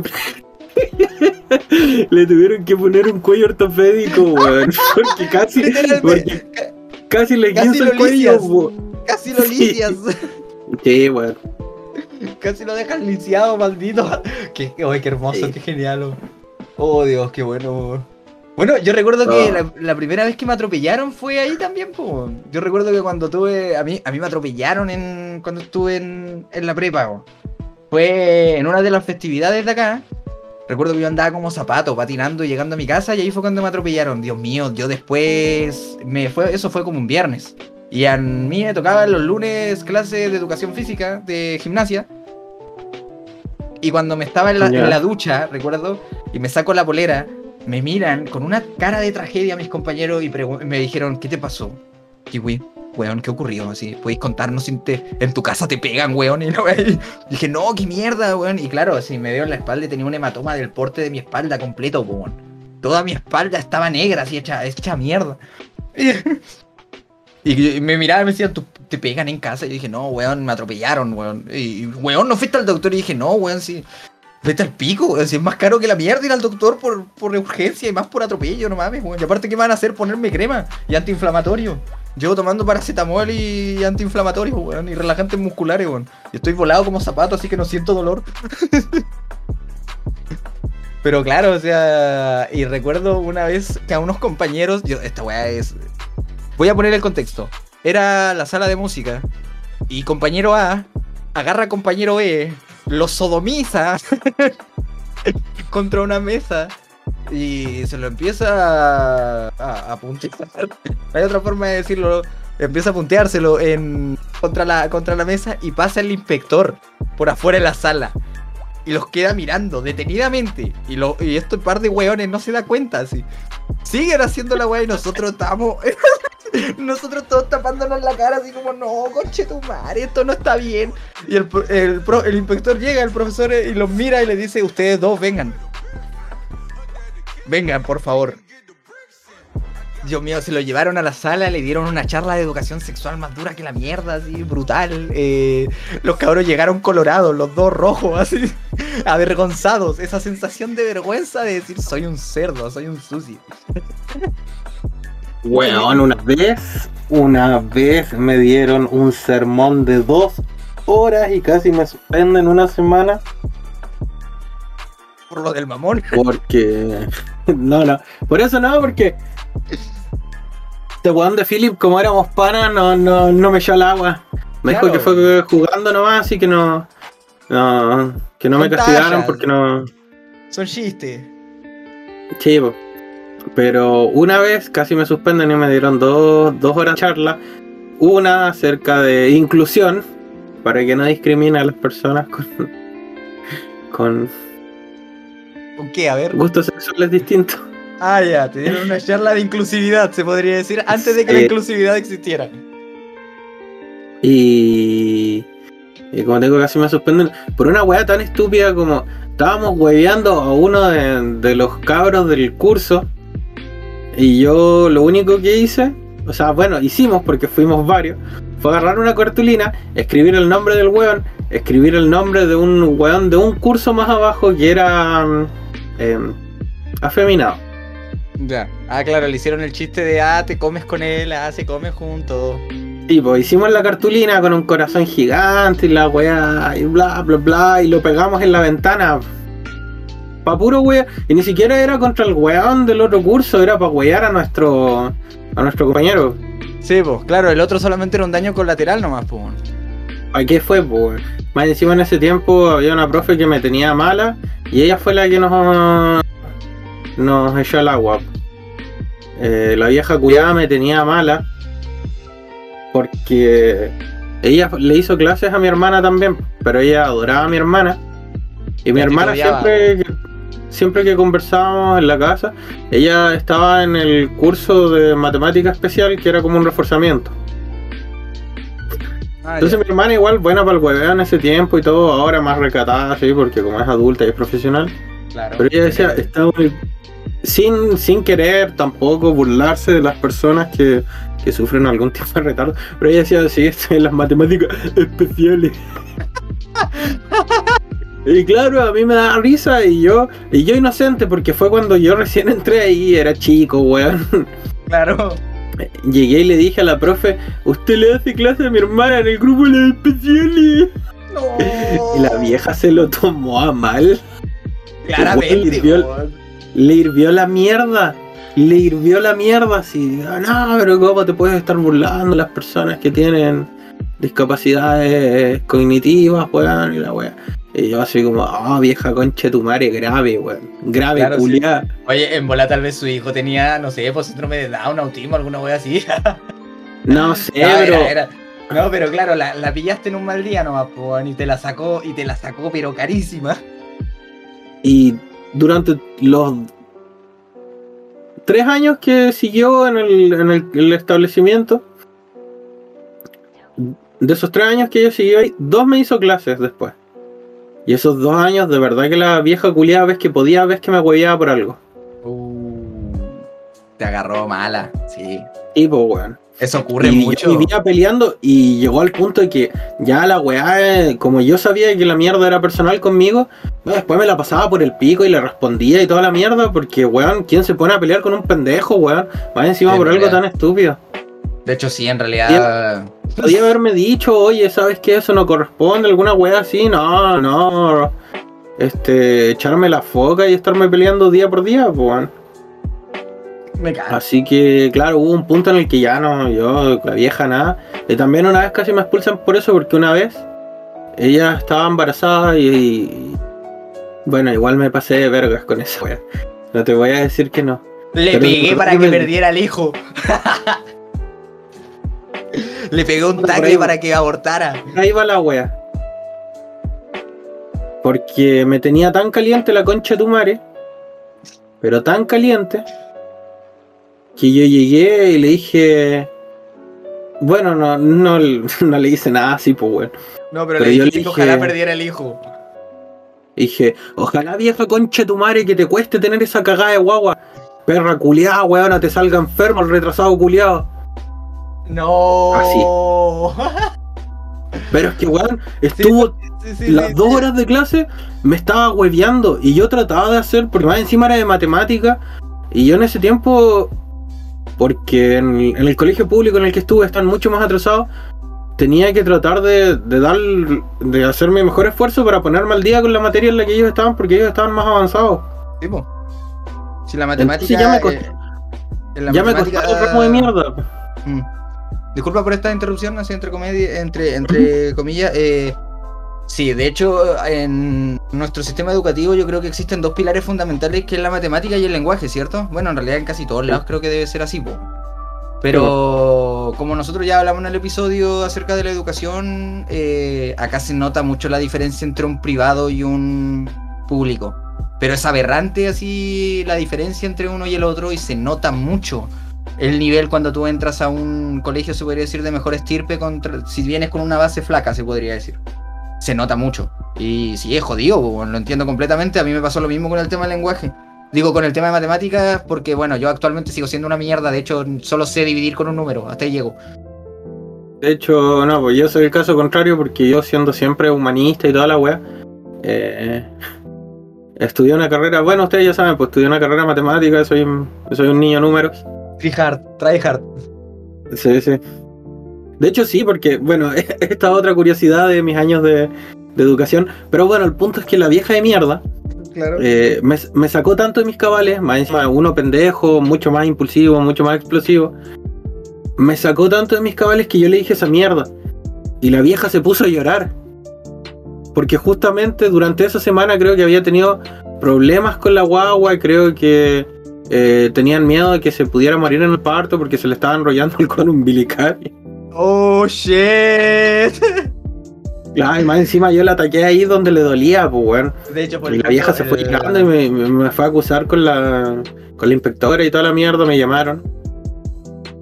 Me sentaron ahí. Ah, Y, y claro, la inspectora, que también ella se llevaba bien con mi, con mi hermana por- y con mi familia en general, porque conocía a mi mamá. Mis primos también habían estado estudiando ahí. Eh, salieron, lo que sí, eran de generaciones mucho más grandes que la mía. Salieron antes de que yo llegara. Y. Entonces llegó y me senté y me dijo: A ver, weón, ¿qué pasa? Ah, Y mira, culiao. ¿Qué pasa? A ver, conche tu madre, cuéntame qué pasa. Me encantan No, esos me- profes a ver. así, weón. A ver, Snob, ¿qué, qué sucedió? Y yo. Y yo le dije, no, no, no, no, no sé. Y me dijo, ¿cómo que no? Si salió la profe X, Juanita, y llegó llorando por acá y lo único que quiere es que te echemos del, del liceo. Yo le dije, bueno, no sé, eso es criterio de usted, haga lo que tenga que hacer. Y como que me quedó mirando y me dijo, pero tampoco me contestes así, si yo no quiero pelear contigo, quiero entender qué pasó, porque para que ella venga así, esté pidiendo que te echemos, eh, y venga llorando porque pasó algo grave, tu mamá es profesora y todo. Le decía, sí, yo sé que mi mamá es profesora, pero yo también sé cómo ella también trabaja y es muy diferente a cómo trabaja esta, esta vieja culiada. Me dijo, a, a ver, garabatos en mi... ¿No vas a hablar con ese lenguaje? En mi oficina. Así que contrólate, cálmate, toma un poco de agua si quieres, respira un poco, no sé, pero te me calmas. Y yo, Ya. Bájale un cambio, Chuchi tu madre. Y ya, la cosa es que me dijo, ya, ¿qué pasa? Y todo. Le dije, yo no sé, ¿qué, qué pasa? Me dijo, es que tú todas las semanas estás acá. Básicamente día por medio estás acá. Y si no es por alguna cagada mierda. que tú te mandas, claro, y si no es por alguna cagada tonta que tú te mandas, como pasar a romper un vidrio, salir, salir volando de una sala, o algo así. Eh, pero, y siempre es con ella que, que terminas acá. Le dije, mire, sinceramente yo no sé qué problema tiene ella conmigo, pero desde que hice un comentario que incluso yo me disculpé con ella porque eh, sé que estaba, sé que me pasé de verga. claro, que estaba de más, pero no fue con mala intención porque era un chiste simple, soy un niño. Soy weón. No entiendo Sí, cosas todavía. Claro, le dije, no pensé que se me dijo ya. Me dijo, pero ¿qué pasa? Yo le dije, no sé, desde esa vez que ves que puede, ves que me echa la bronca. Me dijo, no, sí, yo también he notado que la profe es media rara contigo porque siempre se, se refiere súper mal de ti y todo. Y hay profes que hablan maravillas de ti, entonces no entiendo qué pasa con ella. Dije, yo tampoco sé, sinceramente. Y si me tienen que echar por, por ella, pucha, me van a sacar la concha de tu madre en la casa, pero. pero bueno, ¿qué se le va a hacer? Eh, y claro, estuve conversando harto rato con la inspectora y todo. Puta, pudimos resolver la, la cosa de buena manera porque yo lo pensaba fríamente y decía, yo me quiero ir de ahí porque para mí ese liceo no me gusta para nada. O sea, estar rodeado de puros burgueses de mierda. Eh, No, no, no es lo mío. Eh, pero también lo pensaba por el lado de mis papás, que se estaban sacando la mierda por pagarme el, el Claro, por tener no, tu digo, culito caro ahí, po. Sí, pues, a pesar de que yo estaba becado y me hacían una rebaja, seguía siendo bastante alto el tema del pago de las mensualidades. Y era complicado todo, entonces.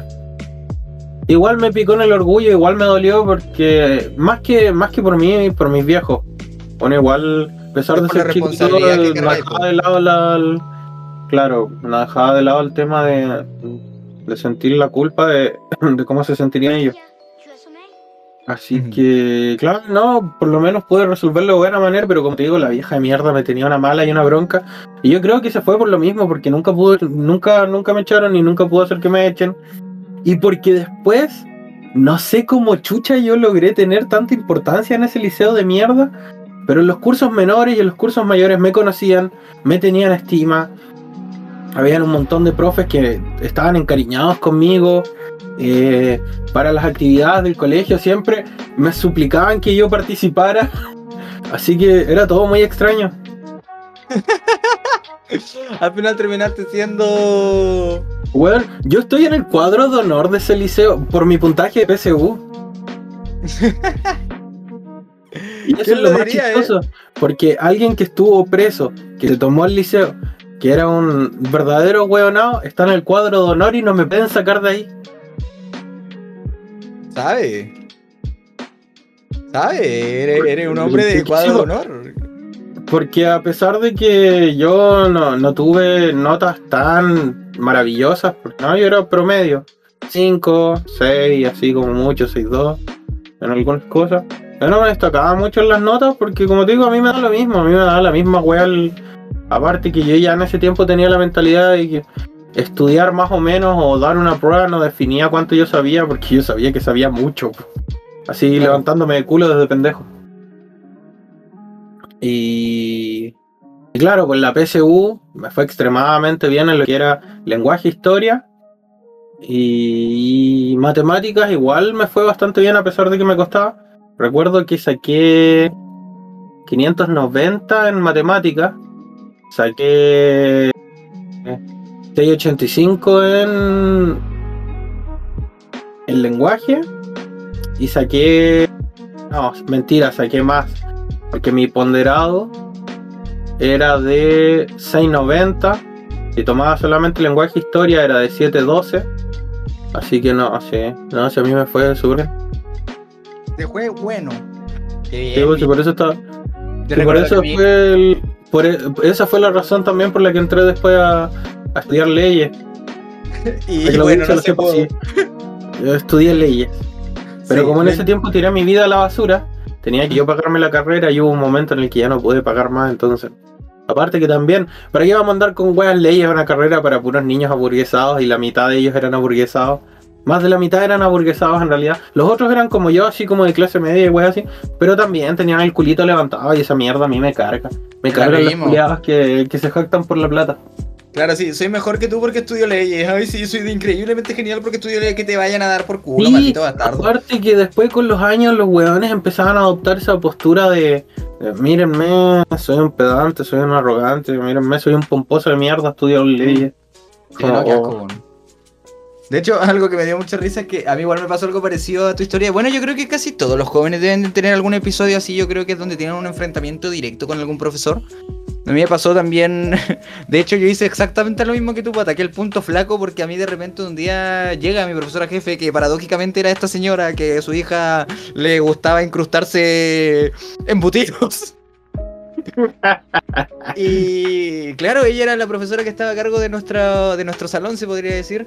Y llega y me la empieza a tirar pesado porque antes de eso contexto, yo estaba de lo más bien en esa... Yo odiaba ir a clase y en esos días estaba pasando por un periodo igual.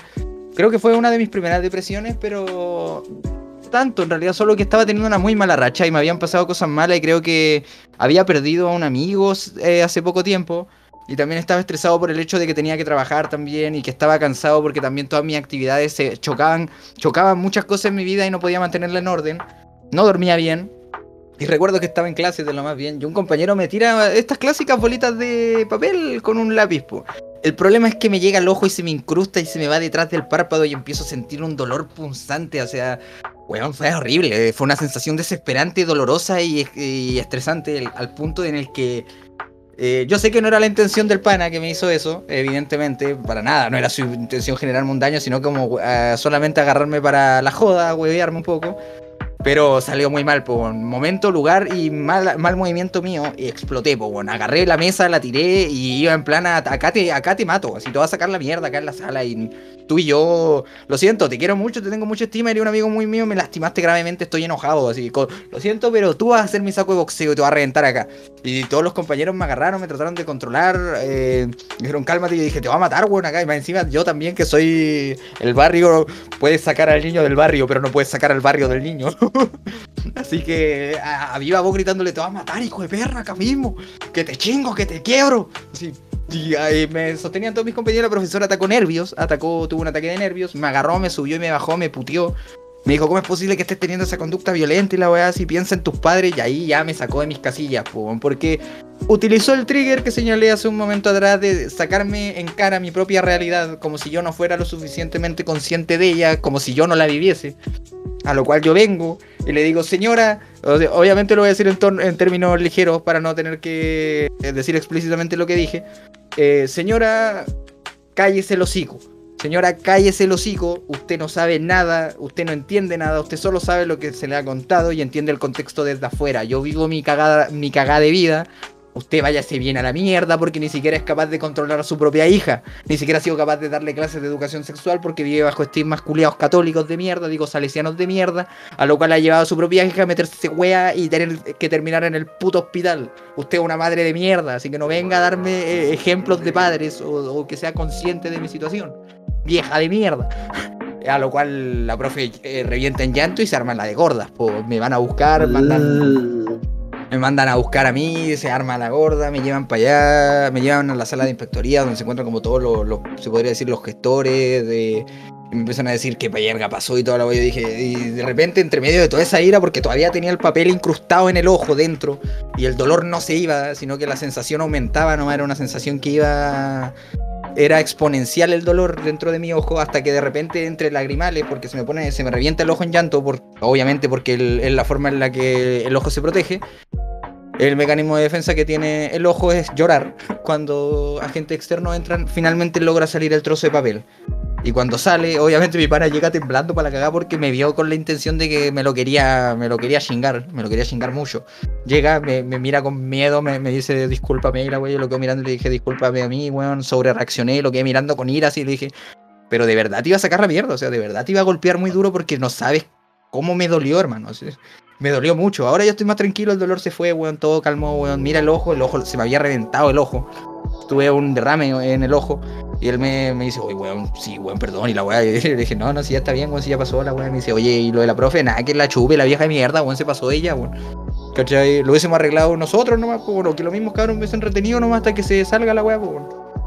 Y, y después, paloyo, pues, la profe, de hecho, la profe solo logró durar un año con nosotros porque le reventamos, creo que les, le reventamos el estrés, pues. No podía controlarnos, pues. No podía estar a cargo de nosotros, pues. Igual era porque mi, mi salón, mi clase, se podría decir que era la clase C, era donde había llegado el repositorio. po. Habían llegado todos los, llegamos todos los alumnos nuevos a ese, a ese salón.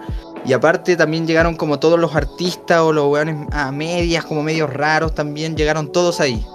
Así que era como el curso de las mierdecillas, se podría decir, weón. Así que. Claro, eh, nosotros nunca tuvimos un profesor vigente, se podría decir, a cargo durante todos los años, sino que estaba jodido. Siempre nos cambiaron profesores. La primera profesora que nos tocó fue la que terminó metiéndose con este alumno que te comentaba, que igual returbio. Después la segunda profesora que tuvimos eh, se rompió una pierna. La tercera fue esta señora de mierda con la que yo discutí más que la chucha. Y la cuarta fue nuestra profe que volvió que se había roto la pierna o el brazo, no lo recuerdo bien. Pero ella estuvo ahí con nosotros y ella fue la que nos pudo egresar, se podría decir.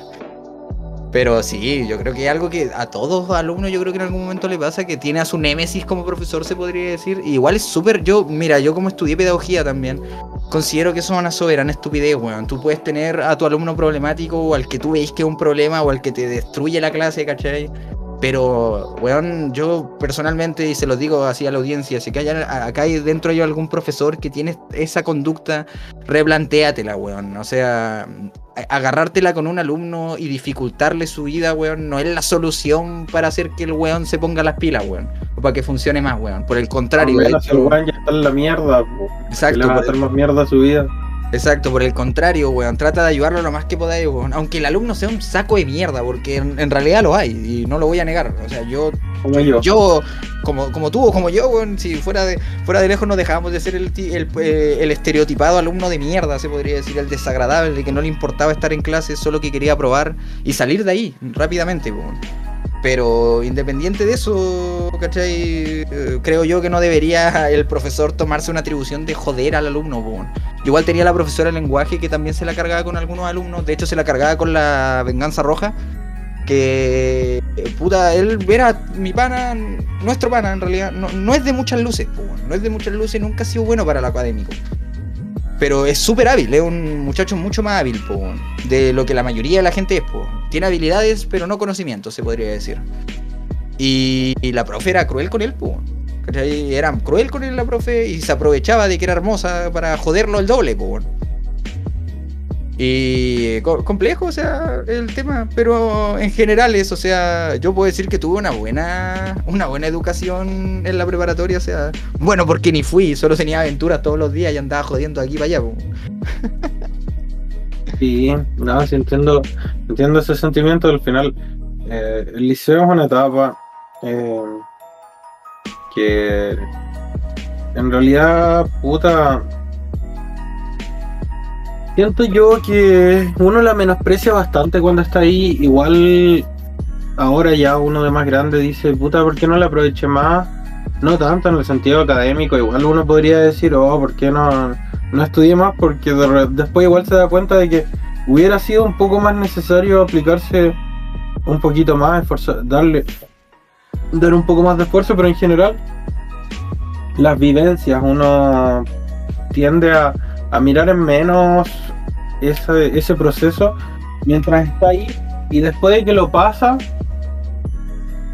te das cuenta que igual era una de las pocas buenas etapas de la vida porque no tenías preocupaciones, no te tenías que calentar mucho la cabeza, vivía, estabas en un eterno carpe diem porque lamentablemente una vez que cruzas esa barrera, que sales de ahí, todo se vuelve más difícil. Y yo creo que responsabilidad. conmigo. Sí, po, que todo se vuelve más difícil, todo es menos placentero, es una carrera contra el tiempo para poder encontrar la manera de sobrevivir en, en la jungla, la jungla de cemento después. Y El- el- no, el- Sí, sigue. no, no valora tanto, no valora tanto eso. Puta, ojalá uno tuviera el tiempo ahora como lo tuvo en ese momento, de pasar tanto tiempo con los colegas, sin preocupaciones, reírse todo el día. Está de chill. Básicamente esa era la vida de chill. Evo. Uno está bastante, bastante chile ahí, a pesar, yo igual digo lo mismo, o sea, a pesar del factor de que, claro, todas las responsabilidades que igual tenía en ese tiempo, eh, independiente, po, el- la experiencia de estar siempre con los colegas, jodiendo, moviéndote, todos los días era una aventura. Y eso era, era algo genial porque igual si hago bien la retrospectiva, sí, el sistema educativo hasta cierto punto te consumía cuánto, el, el 40% del día, pero después tenías todo el resto para ti, po, y hacer tus estupideces, po. El Ah, vivir en bueno. un... El, el eterno... No, no, no, disculpa. No, no te preocupes. Eh, vivir el eterno carpe diem, como tú señalas, el estar ahí siempre haciendo cosas, la experiencia, el disfrute, el goce, se podría decir.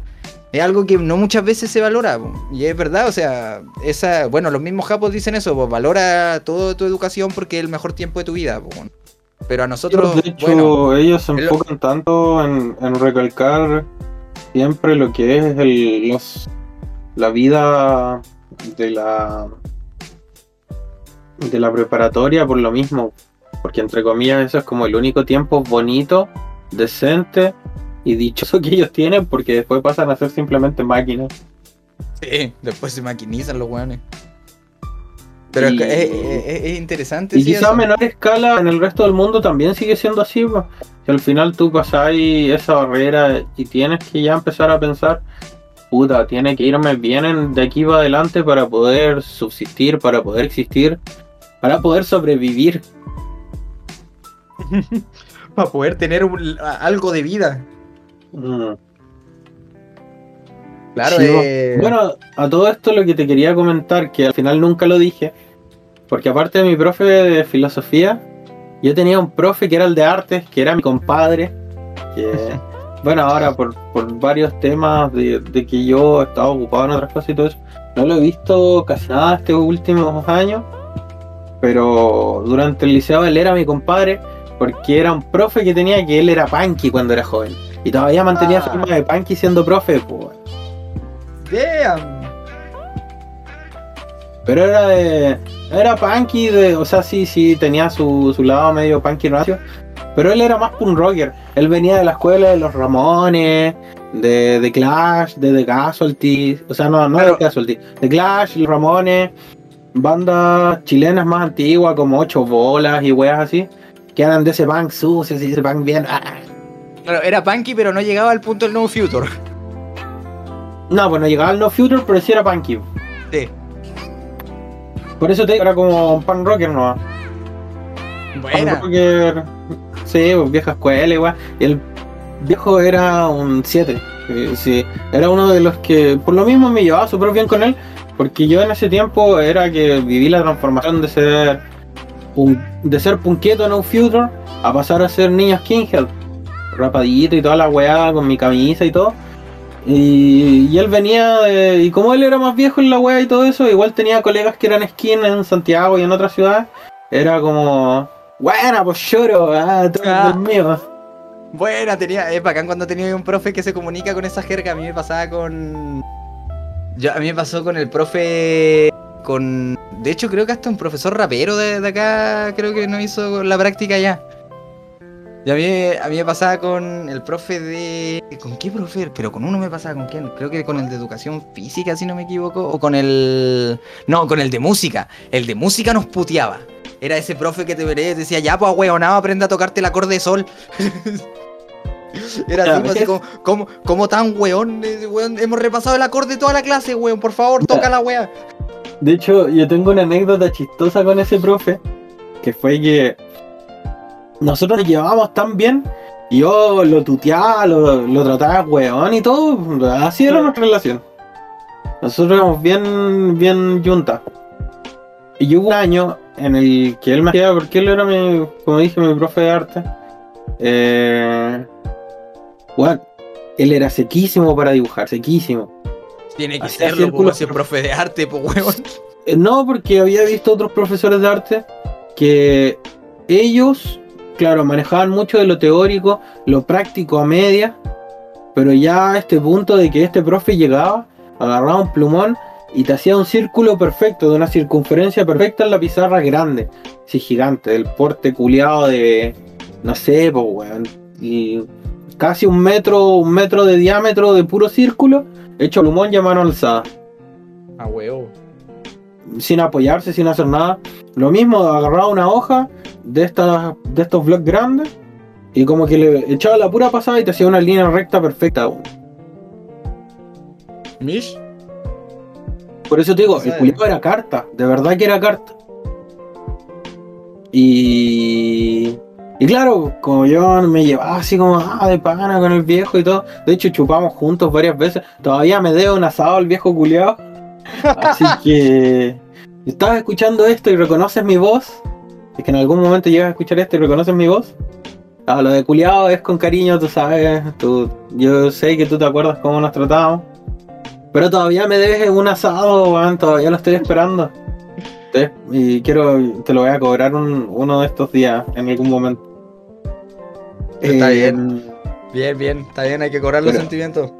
Sí, pues, la cosa es que hubo un semestre entero en el que yo no entregué ningún trabajo, no hice ningún trabajo de arte. Juliado. Y él me decía, ¿y cuándo los vaya a hacer? Y yo, no, no, para el final, para el final, eh, no se preocupe, se los voy a entregar. De repente, y llega y me dice, que, que estábamos terminando el año, y ella me dice, oye, Snob, ahueonado, no me has entregado ningún trabajo. Va a terminar el. Yo tengo que justificar esto. No te puedo poner. No te puedo regalar las notas tampoco. No te pases tanto. No seas Barça. Y yo. Ya. Hágame la prueba. No, weón. No, weón. Snob culiado, weón. Haz las weas del trabajo si no son difíciles. Y Ya, eran profe. weas. Y yo le dije, ya, ya, ya, la otra semana se los traigo. Y yo ni siquiera me acordaba cuáles fueron todos los trabajos del año. Así que, ¿sabes lo que hice? En una cartulina, no, en una hoja de blog, ¿Ya? hice un solo dibujo así artístico, hice como una especie de cuadro que lo pinté con acrílico y toda la weá. y- Pero le hice la rápida, tampoco era una weá muy bonita. Y se lo entregué y me dijo, ya, te lo acepto en reemplazo de... Pero me dijo, pero con esto reemplazo una nota. Te quedan todavía cinco trabajos por entregarme. Ya, Y yo, profe. ah, ya, no, hueves, po, weón, estáis pidiendo mucho. Ah, Me por dijo, ya, favor. weón, ¿cómo podí? Tuviste un semestre entero para hacer las weas, flojo culiao. Le dije, ¿sabes qué más? Ponme los rojos, no, aquí voy a estar weando. Cinco unos al hilo. Bueno, a mí me pasó eso en música, weón. Sí, exactamente Cinco- me pasó eso en mu- Cinco unos al hilo. Y mi vieja cuando va a buscar mi, mi wea de nota y lo mira, casi se cae de culo cuando vio que más encima en arte, que ella sabía que yo era de, que yo era pana del profe, que bueno, yo tenía habilidades artísticas porque desde chico siempre fu- fui bueno dibujando y toda la weá, hacía dibujos bonitos y toda la mierda. Y hoy me dice, Para weón, pegarte, ¿Cómo. Es para mierda? pegarte. ¿Cómo mierda más encima en arte? En arte que es un ramo de regalo para que les vaya a todos bien. Te fue como el pico. y yo. ¿Eh? ¿Eh? A mí es lo mismo en música, mane, así es lo Sí. mismo. Eh. En mi en tercero eh, fue el año que más falté. De hecho, falté a todo. De hecho, llegó a un punto donde tenía que dar pruebas que valían cuatro o cinco notas, así a huevo. Literalmente tuve que dar una prueba que valía el semestre en historia. Y era una prueba, encima el profesor que tenía era un profesor frigidísimo. De hecho, daba clases en la universidad también. Y el profesor en la preparatoria te daba clases de corte de universidad. Era esa, era, era, ese era su estándar culiado de clase. Y recuerdo que cuando me entrega el último examen, llega, o sea, el único examen que di, llega y me dice, toma, esta es la prueba. Son tres preguntas. Es todo el libro, es toda la materia que pasamos en el año. Resúmeme toda la situación de, de esto. En esas tres weas que te estoy preguntando. Situación económica, conflictos bélicos y situación geográfica y política. Fue como, ahí tení. Empieza a escribir. Tenía hora y media. y claro, tu- aprobé por suerte todas esas notas, excepto en música. o En música de repente llego y pa, puros dos, así, dos eternos. Por suerte nuestro liceo o nuestra preparatoria no nos ponía uno en ese tiempo, menos mal. Pero solo me, taparon en dos, así tuve un ramo que fue dos, literal. No entregué nunca, no estuve en ninguna presentación ni nada. Ah. A mí me puso 1.5. Porque para la gente que, no sea chilena o que sea más Summer, eh, antiguamente eh, cuando te ponían un 1 te tenían que, los profes después tenían que escribir un, un informe y justificar por qué te habían puesto el 1. Sí, po. Y era un trabajo de mierda y era una paja. Entonces para, que se lo para eso, te ponían un 1.5, un 2 Claro. y eso. Sí, a mí sí, me, po. me habían puesto, de hecho sí, pues, a mí me habían puesto 5.1.5. Era súper era, era, era súper paradójico porque, claro, en un ramo que era, claro, tenía música, tenía solo dos y después tenía eh, el ramo de inglés donde yo estaba eximido y solo tenía siete. Y el- incluso recuerdo que habían otros profesores como intermedios como los de matemática o los de biología que me miraban mis notas y me decían, pero, pero señor Kiwi, eh, ¿cómo es posible que usted es un hombre de contrastes? ¿Cómo es posible que haga esto? O sea, mire sus notas. Que... Y claro, ya, yo estaba eximido en inglés porque, una, yo sí soy bilingüe. eh, y el tema de... A mí me iba tan bien que yo me podía dar la chance de falsificar eh, exámenes de mis compañeros para ganar plata, para hacer dinero. Yo hacía eso, hacía mi prueba, hacía mi examen, lo cambiaba por otro y así. Hacía el otro examen, lo cambiaba por otro, otro examen, lo cambiaba por otro y así haciéndome plata hasta que un día el profe me, me, vio. Me dijo, oh, hey, eh, Kiwi, ¿qué mierda estás haciendo? Yo le dije, mire, profe, necesito dinero, no le voy a joder, necesito comer a la hora del almuerzo. Estaba media jodida la situación. Así que eh, tengo que hacer dinero. Y llega y me dice, oye, se caga la risa, obviamente, y me dice, mira, que eres malilla, guacho de mierda. Así con la jerga bien chilena. Eh, y el profe llega y me dice, ¿sabes qué? Tú a partir de ahora ya aprobaste la asignatura. Pero ahora vaya a corregir pruebas conmigo. De hecho, él, gracias a ese profesor, eh, yo le tengo la estima máximo. De hecho, fue el único que me apoyó en mis momentos más oscuros en el periodo de, de la preparatoria. Y él, me él fue el que me enseñó los primeros tintes de pedagogía. Me enseñó cómo preparar una clase, me, me hizo hacer clase un par de veces, me, me entregó herramientas, me enseñó a preparar el currículo, eh, a hacer tablas de evaluación y él me tenía evaluando pruebas con él. Y recuerdo que ese fue el profe que en tu caso, como tú tuviste tu profesor de, del- de artes, a mí fue el de, el de inglés. Y igual, si algún día te llegas a topar con este podcast, eh, de verdad estoy agradecido por tu existencia. Poner, que nunca digan que la pedagogía no sirve para acompañar a los alumnos o, a- o no marca la vida de gente, porque sí lo hace, bueno. Yo Sí, quise ser profesor. Yo, Por yo eso, rescato.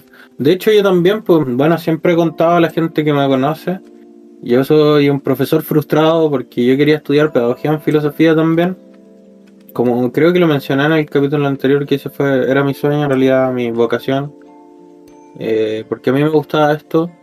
eh, y lamentablemente por falta de recursos y porque esa carrera se tenía que estudiar en otra ciudad, yo no lo pude hacer. Pero bueno, ser profe es una carrera súper bonita. Pensar en, en que tú puedes crear a una persona consciente de sí misma y formar a las futuras mentes sin necesariamente meterles tus mierdas o tus formas de ver la vida, sino que tú darte cuenta de cómo ellos van evolucionando y van tomando sus propios criterios o cómo ellos después, no sé, pues, al igual que como pasa con nuestros con los que fueron nuestros profes, que uno llega ahora en este momento y dice, puta, ¿sabes qué? Yo tengo mucho que agradecerle a ellos, ellos fueron bacanes. Tuve unos profes que eran la raja, gente que estuvo ahí apoyándome y todo, sabiendo de repente que uno no era de los mejores alumnos, era muy, muy pinganilla. De hecho, después que se fue esta vieja de mierda con la que tuve los problemas, eh, al año, mejoró. los dos años de- a los- al año, a los dos años después, llegó otra profe, que más encima era esposa de Marino, entonces era media cuadrada sus cosas. Pero no tengo nada que decir, esa señora fue un amor de persona conmigo. Y nunca se rindió y nunca perdió las esperanzas de que a mí me fuera bien en matemáticas. Sacaba la mierda para que yo pudiera aprender y nivelarme con el resto de weones. Y bueno, si hoy en día a mí me va bien y, y tengo buena base y buenas nociones del manejo numérico, es gracias a esa señora, así que igual. Porque, es, porque te dio, es porque te dio matemáticas especiales, ¿cierto? Que anales. Te dio, te Ah, dio matemáticas especiales. Yo es genial, ni. Así que. Bueno, yo dudo que esa señora llegue a escuchar este podcast, quizá su hija en algún momento si nos hacemos famosos, pero también lo dudo mucho. Pero. Puta, espero que quede aquí grabado porque al final va a quedar grabado para la posteridad este. Más allá de eso, yo veo el podcast como nuestra pequeña huella en el mundo que Nuestra quizá en algún momento un bastardo. Sí, con nuestra cápsula del tiempo, en algún momento un bastardo va a llegar y lo va a escuchar y va a decir, ¿y quién mierda era esto, quién mierda era estos hueones? Y ¿Quiénes- aunque seamos eran unos estos don nadie, unos de. Claro, aunque seamos unos don nadie y unos desconocidos, estamos tratando de dejar nuestra huella. Y entre eso está también agradecer a la gente que nos formó, a las Que cosas que nos huella, formaron, a las experiencias y a todo. Y como te digo, le agradezco mucho a los profes que, que se dedicaron a mí, a mi profe de arte, a uno de los profes de educación física que tuve, mm, mi profe, mis profe, mis profes de historia, un profe, un profe de lenguaje que yo tuve, que yo, eh, que sus hijos son amigos de unos primos míos, así que entre comillas igual es un poco más cercano a la familia, pero ese viejo conche Tomare sí que era bueno para enseñar. De verdad que era una de las personas que, a pesar de que yo no, no- no le prestaba mucha atención a su clase, eh, te transmitía esas ganas de, de querer y de querer meterte en el mundo del- de las lenguas, weón. De verdad que era llamativo. Quería y- meterte la y lengua. También te hacía cunilingus. Era buenísimo. Era experto en el cunilingus. Ah, es chistoso. Una vez me pasó que con ese profe, yo estaba con, con mis amiguitos de- del curso, así una anécdota X random, rápida y corta. Antes de finalizar. Estábamos en, en Blockbuster en aquellas épocas, en aquella ruina olvidada por la sociedad. Estábamos en el Blockbuster buscando alguna película o algún juego para rentar para nuestra noche de noche de chicos. Y. Y pillamos al profe. Y más encima lo pillamos en la sección de porno, weón, buscando porno. Y lo No, chistoso weón. era como que, que agarraba la película, la daba vuelta y se ponía a leer la historia y la reseña. Ah, era el tipo de persona que en la porno buscaba trama. Sí, weón. No En qué jodas. momento más incómodo. Y él nos queda mirando. Y nosotros lo miramos. y Nos dice, no, esto se ve fome. No Y, y, weón, fue el momento más blow mind de, de ese año, creo yo. Porque fue terrible bizarro. Más encima que yo antes pensaba que era como medio maricón también el profe, porque era bastante fino con sus gestos, pues. Y no, nada, y el viejo culiado tenía como seis hijos, pues. Era Que bueno para la matraca. oh, Era bueno para la matraca. Oh, hermano, me llegué a sudar. Como te Oh. digo, era buen profe. Así que le agradezco a, a todos a todos esos adultos que no perdieron la fe en mí. Que hoy en día yo debo estar agradecido parte también del título que tengo. Si bien fue por mis huevos, por mi esfuerzo y porque soy un culiado inteligente y bacán. Nada, también se lo debo a ellos, man. Siempre hay que reconocer a los que a los, los que, que se sacan la mierda por. Sí, pues, y los que en realidad se sacaron la mierda para intentar entregarte un buen futuro. Y Y dicho bueno, esto, después de ese lapsus melancólico, yo creo que ya me está. Se me secó la boca, weón. Y que lo hacía era buscarme agua. Porque sigo sin tomar. Una persona decente. larga vida Eh, a la salud. bueno, ya con esto yo me despido, audiencia. Si llegaron hasta aquí, agradecido con ustedes, agradecido por, por acompañarnos en, en este recorrido que es Aristorrata, el tiempo que llevamos. Como les digo, dejen sus comentarios si quieren que hablemos de temas, o si ustedes quieren poner alguna anécdota chistosa que les pasó, lo pueden dejar en la caja de comentarios de Instagram. Eh, síganos en Spotify, denle like, por favor compartan entre, entre su medio también. Hagamos que esta comunidad sea más grande, por si hay más gente que le parece chistoso, llamativo, o simplemente para entretenerlos en sus ratos de soledad o cuando están estudiando. Ahí vamos a estar siempre nosotros. Hablando de gracias por todo. imbecilidades. Es- Este dúo de imbéciles siempre va a estar ahí para ustedes. Se despide su camarada Snob y les deseo salud y victoria. Te doy el pase, Kiwi. Muy bien, muchachos, eh, ha sido otro gusto, otro episodio más aquí, contando esta vez nuestras anécdotas joviales, se podría decir. Eh, es muy importante lo que recalcas, ¿no? Tener siempre presente, nunca olvidar qué es lo que te precede, de dónde vienes y tampoco hacia dónde vas. Y saber apreciar este presente que tienes en base a todo eso, en, base a tus propias proyecciones y en base a todas las personas que han estado detrás en ese proceso formativo de lo que tú eres ahora. No voy a distenderme tanto como mi camarada porque yo creo que ese fue un cierre magistral, se podría decir, inclusive con esas anécdotas de por medio que están maravillosas. Ya conocen nuestras redes sociales, muchachos. Búsquennos por Instagram como aristorratas-bajo y en el caso del servidor de Discord es aristorratas-newa. Me despido, soy yo el junkie preferido de Spotify, Kiwi, el pájaro que no vuela y la fruta que te da acidez. Si eres lo suficientemente puto.